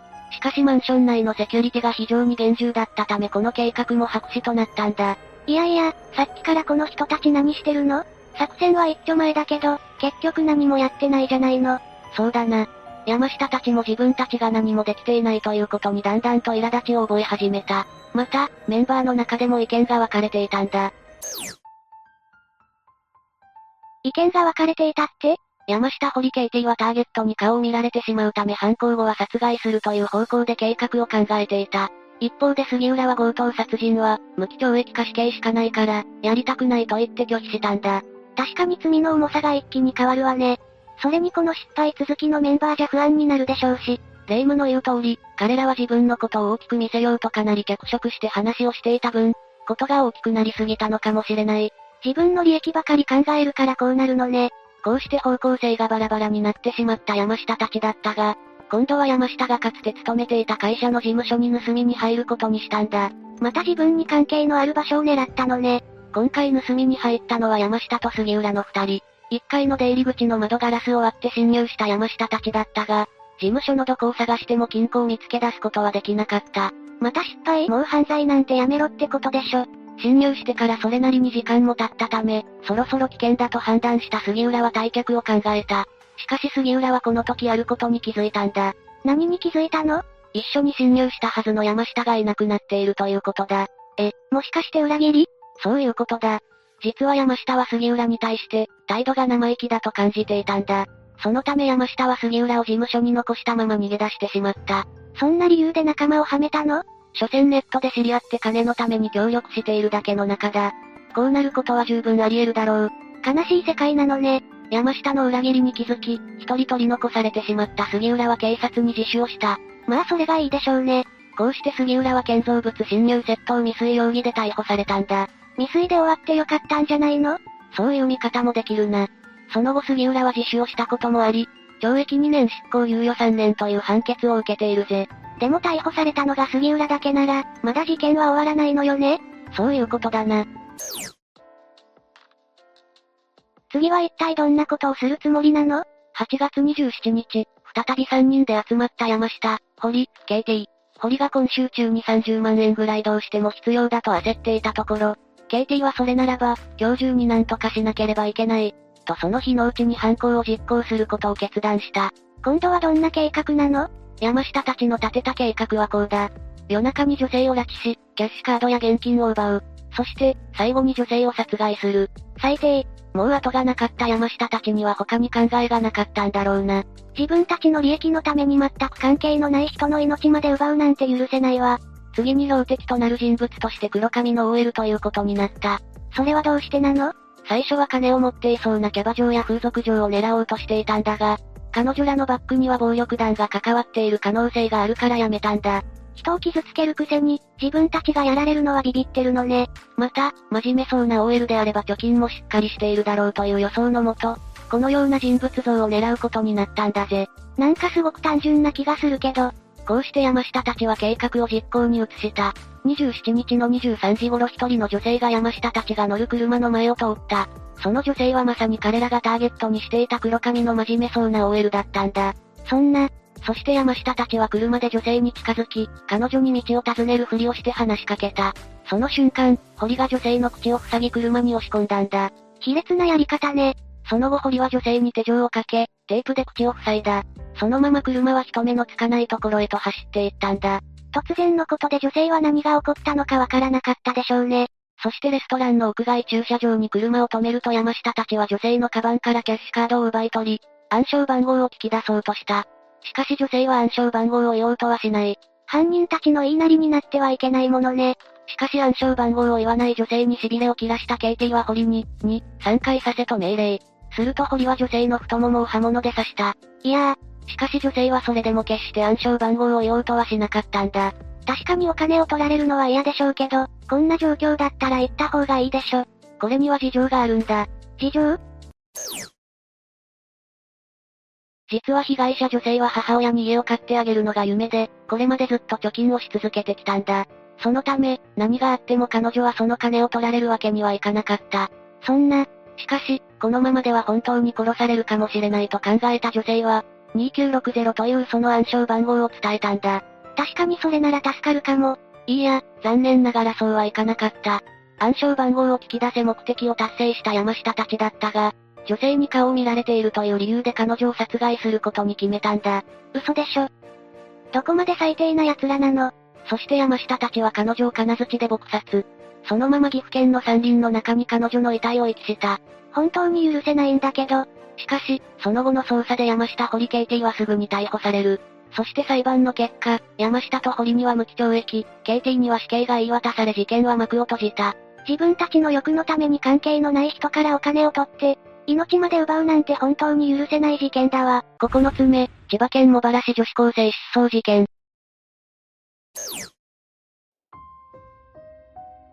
事件が起こったのは2013年7月、千葉県茂原市に住む、高校3年生の A 子さんが学校に行ったっきり行方不明になったんだ。学校には行っていたの？ああ、行っていたぜ。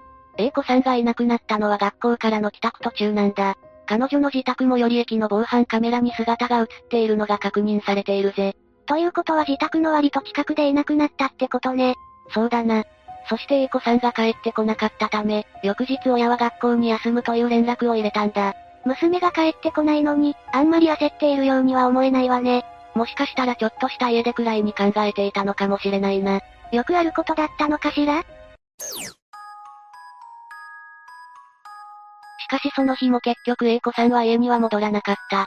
さすがにこれはおかしいと感じた両親は警察に A 子さんの捜索願いを提出したんだ。何かの事件に巻き込まれているかもしれないものね。実際に茂原署の副署長も事件のことを振り返ってこう言っている。若い女性が夏の時期に姿を消したため、当初は拉致されたり、性犯罪にあったことを想定しました。あの地域は特別治安が悪いわけではないが、泥棒やひったくり、また性犯罪もポツポツ発生している。お金も持っていませんでしたし、何らかの被害に遭っている可能性は十分考えられました。じゃあ A 子さんは誰かに誘拐されたかもしれないってこと？その可能性もあったが、身代金の要求など、犯人からの連絡が一切なかったことから事件性は薄いとされたんだ。なるほど、それじゃあやっぱり家出なのかしら？その後も A さんは家に帰らず、目撃情報も寄せられることがなかった。そこで A さんが失踪してから1ヶ月近く経った頃、警察の公開捜査が行われることになったんだ。1ヶ月も行方不明のままだったのね。そうだ。そこで31名体制で裏山の捜索が開始されたんだ。すごく大掛かりな捜索だったのね。しかしそれでも A 子さんは見つからず、警察も人数を増やして捜索を続けたんだ。それで A 子さんは見つかったの？いや、結局 A 子さんを見つけ出すことができず、捜索は3日で打ち切られたんだ。え、たったの3日間だけ？それがこの事件の不可解な点の一つなんだ。どうして警察はたった3日間だけという期間で捜索を打ち切ったのか。A 子さんの親からしたら納得できないでしょ。そうだろうな。しかし警察の聞き込みや公開捜査によっても A 子さんの居場所や足取りが、一切わからなかったことから、ネットでは多くの推測が飛び交っていたんだ。推測？彼氏の家にいるのではないか？タイムスリップでは？神隠しにあった。といった内容だ。確かにここまで手がかりなく消えてしまったのなら神隠しを疑ってしまうのも無理はないわね。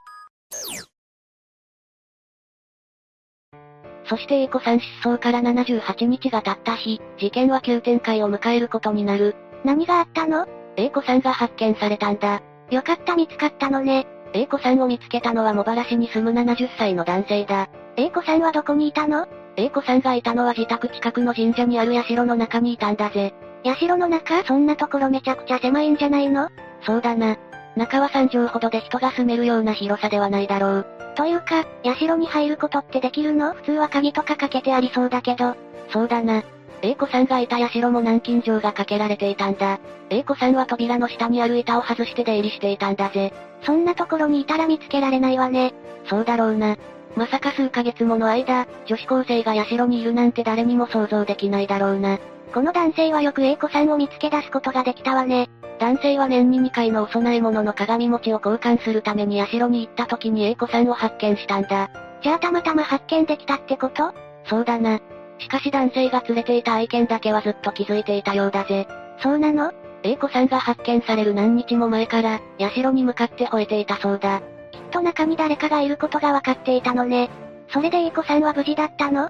かなり衰弱しているようだったが、ちゃんと生きていたぜ。それは良かったわ。発見時、A 子さんは失踪した時と同じ制服を着ていて、シャツやカバンは泥まみれだったそうだ。ということはずっと一人で隠れていたってことかしら？おそらくそうだろうな。そして A 子さんは声も出せないほど憔悴しきっていたのに加え、かなり痩せ細っていて手足の骨も浮かび上がるほどガリガリになっていたんだぜ。かわいそうね。体重も失踪当時の45キロから31キロにまで減っていたぐらいだからな。31キロ？ほとんど何も食べていなかったの？ああ。社の中にはコンビニの袋やペットボトルなど何か飲食物を購入した痕跡は一切見られなかったんだ。じゃあ最初から何か食べ物を準備していたとか？それもないな。失踪した当時、A 子さんが持っていたのは所持金1500円とその日に学校で収穫したトマトだけだったんだ。じゃあそれを食べながら上をしのいでいたってことなの？最初のうちはそうだろうな。しかし彼女が失踪したのはちょうど夏真っ盛りの時だ。野菜なんてそんなに日が持たないだろう。確かに。それじゃあ80日近くも何を食べていたっていうの？どうやら社の裏にあるみかんを食べたり、近くの畑の野菜などを食べていたようだ。飲み水も近くの駐車場の水道水を飲んでいたんだぜ。ギリギリの生活をしていたのね。それで A 子さんはどうなったの？保護された A 子さんは自分の力で歩くことができたらしい。しかし医者からはあと1週間発見が遅かったら命はなかったと言われたそうだ。この発見者の男性は命の恩人ね。しかし無事に戻ってきた A 子さんだったが、精神状態はかなり良くなかったんだ。どういうこと？警察からの問いかけにほとんど答えることがなかったんだ。もしかして記憶喪失だったとか？いや、失踪中や失踪前の記憶もしっかり残っていたんだが、答えようとしなかったんだ。どうしてなの？さあな。それがこの事件の謎なんだ。それでも連れ去られたり、事件に巻き込まれたのか？という問いかけには首を横に振ったそうだけどな。じゃあやっぱり自分の意思でいなくなったってことなのね。そうみたいだな。一体どうしてこんなことをしたのかしら？それもわからないままなんだ。一説には進路に悩んだ末、家出をしたのではないかとも言われているぜ。確かに将来のことを決める大切な時期だからね。しかし、それ以外の理由も考えられているんだ。それ以外の理由？実は A 子さんの母親はある宗教を熱心に信仰してたんだ。そして再婚した父親もそこで出会った人物で、連れ子の兄弟もいたんだぜ。なるほど。宗教的なことが絡んだ家族の問題だったのね。その可能性は大いにあるな。その宗教に親が入信していたため、A さんも2世として扱われていたんだ。でもそこまで悩むことなの？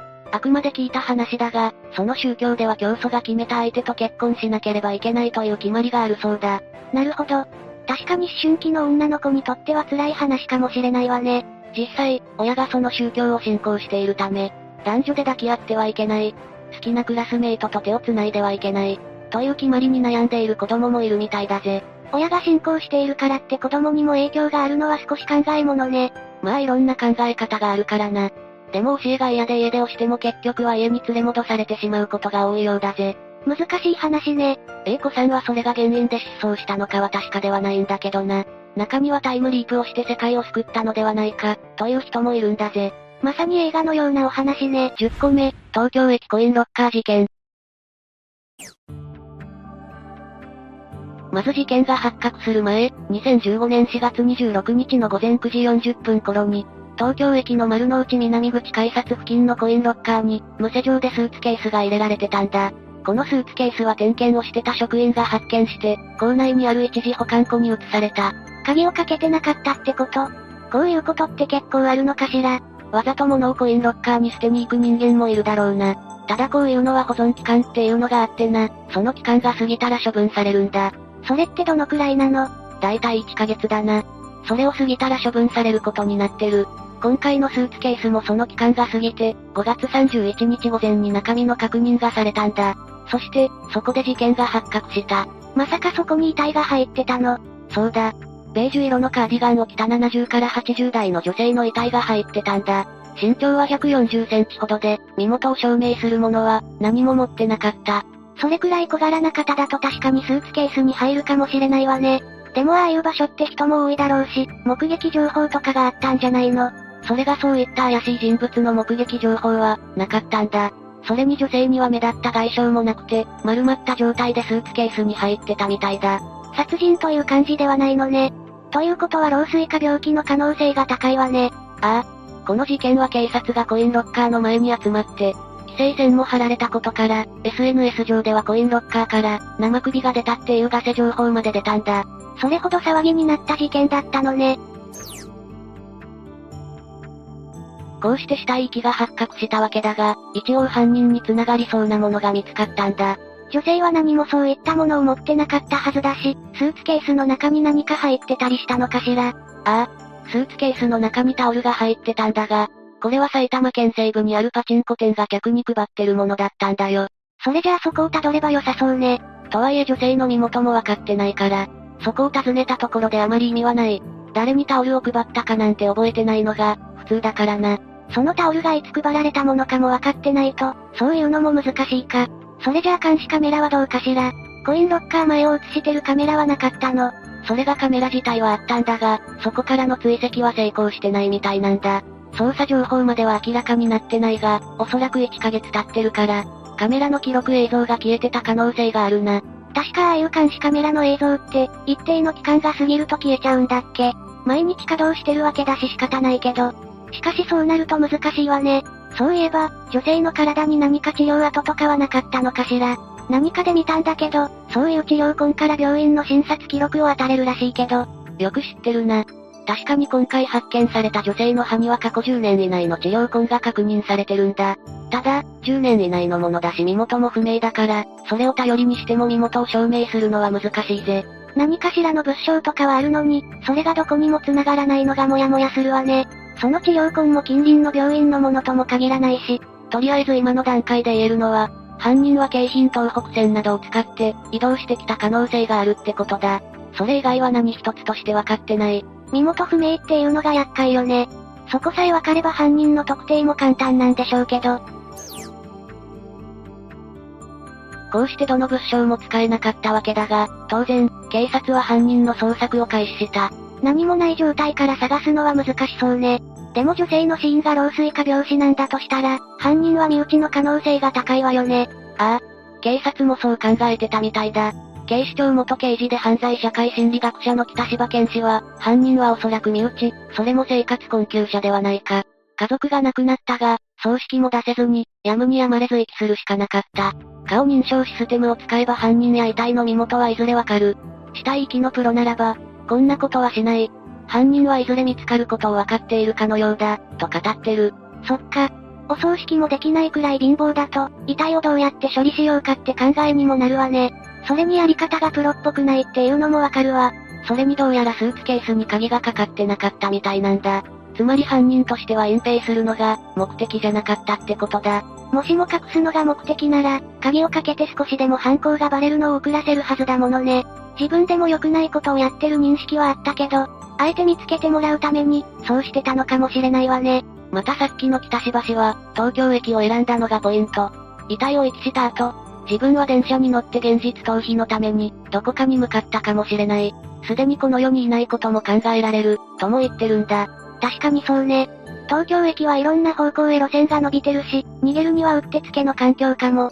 それに本当に女性の身内で生活困窮者の人なら、スーツケースを隠した後に、自殺をしてる可能性もあるわね。ああ。何もわかってないから確定的なことは言えないが、その可能性も十分にあり得るぜ。監視カメラの映像も不審者情報もないみたいだし、見つけるのは難しいかもしれないわね。ここで一度発見された女性の情報を紹介しておくぞ。まだ話してない情報もあったからな。そうなの。まず、年齢は70から80代くらい。ベージュ色のカーディガンを身につけていて、体型は痩せ型。髪は白髪混じり。額に 5mm 台の勇気があって、歯が抜けてた。生前は入れ歯をしてた可能性もあるらしい。その勇気っていうのは、イボみたいなものなのかしら？詳しくは分かってないが、そういったものだろうな。別にこれだけで何かがわかるというわけじゃないが、特徴的だから一応知ってる人が見ればわかるかもしれないな。どういった顔をしてる人かはわかってるのよね。ああ。警察も骨格を元にした人相模型を作って公開してる。それに似顔絵も3つ書かれてるな。この女性の目撃情報ってなかったりしないのかしら。似顔絵も人相模型も作られてるなら、多少のズレはあるにしても、似た人の情報が集まりそうなんだけど、一応これまでに300件にわたる情報が寄せられてるんだ。だがそのどれもが有力な情報じゃなかったんだよ。情報自体は結構集まってたのね。でもどの情報も有力なものじゃなかったってことは、実際は人相模型が違ってたのかしら。こればっかりはわからないな。どうしても骨格を元にしたもので、あくまで参考レベルだからな。でも、普通なら近所の人を見かけなくなったりしたら、そういった情報が出ないものなの。そういう情報が警察に来てればそこから探せそうじゃないかしら。行方不明者として届け出が出されるかもってことか。だが、こうは考えられないか。この女性はもともと寝たきりで、誰も彼女のことを知らなかったとか。そっか。寝たきりなら近所の人でも知らない可能性が高いし、家の中で亡くなっても気づかれないわね。未だに未解決のこの事件だが、当時のタイムラインをおさらいしてみるぞ。どういう流れだったのかが分かれば何か見つかるかもしれないしね。まず女性の遺体は発見時に、死後1ヶ月が経過してわけだが、これはスーツケースを保護してから保管期間があったからだ。ということは、女性は亡くなってからそんなに時間が経たずにスーツケースに入れられて、コインロッカーに遺棄されたことになるのね。現場になったコインロッカーは定期的に点検されてて、少なくとも回収日の前日である、2015年4月25日、土曜、9時の点検時には、このスーツケースは確認されてないんだ。ということは、回収された2015年4月26日の午前9時40分までの間に、入れられたってことよね。ああ。通常、コインロッカーは時間超過になっても、3日間はそのままにしてるんだ。だが今回は料金を払ってなかったこともあって、翌日に回収されたんだ。わざと払ってなかった可能性があるのよね。そして1ヶ月後の2015年5月31日に処分するためにスーツケースが開けられた。ここで事件が発覚したわけだな。その間にフランシューとかはしなかったの。どうやらそういった匂いはしなかったみたいだな。それに防腐加工もされてなかったみたいだし、まだ腐敗してなかったのかもしれない。まだそこまで暑い時期ではないし、密閉空間だったから腐敗してなかったのかしら。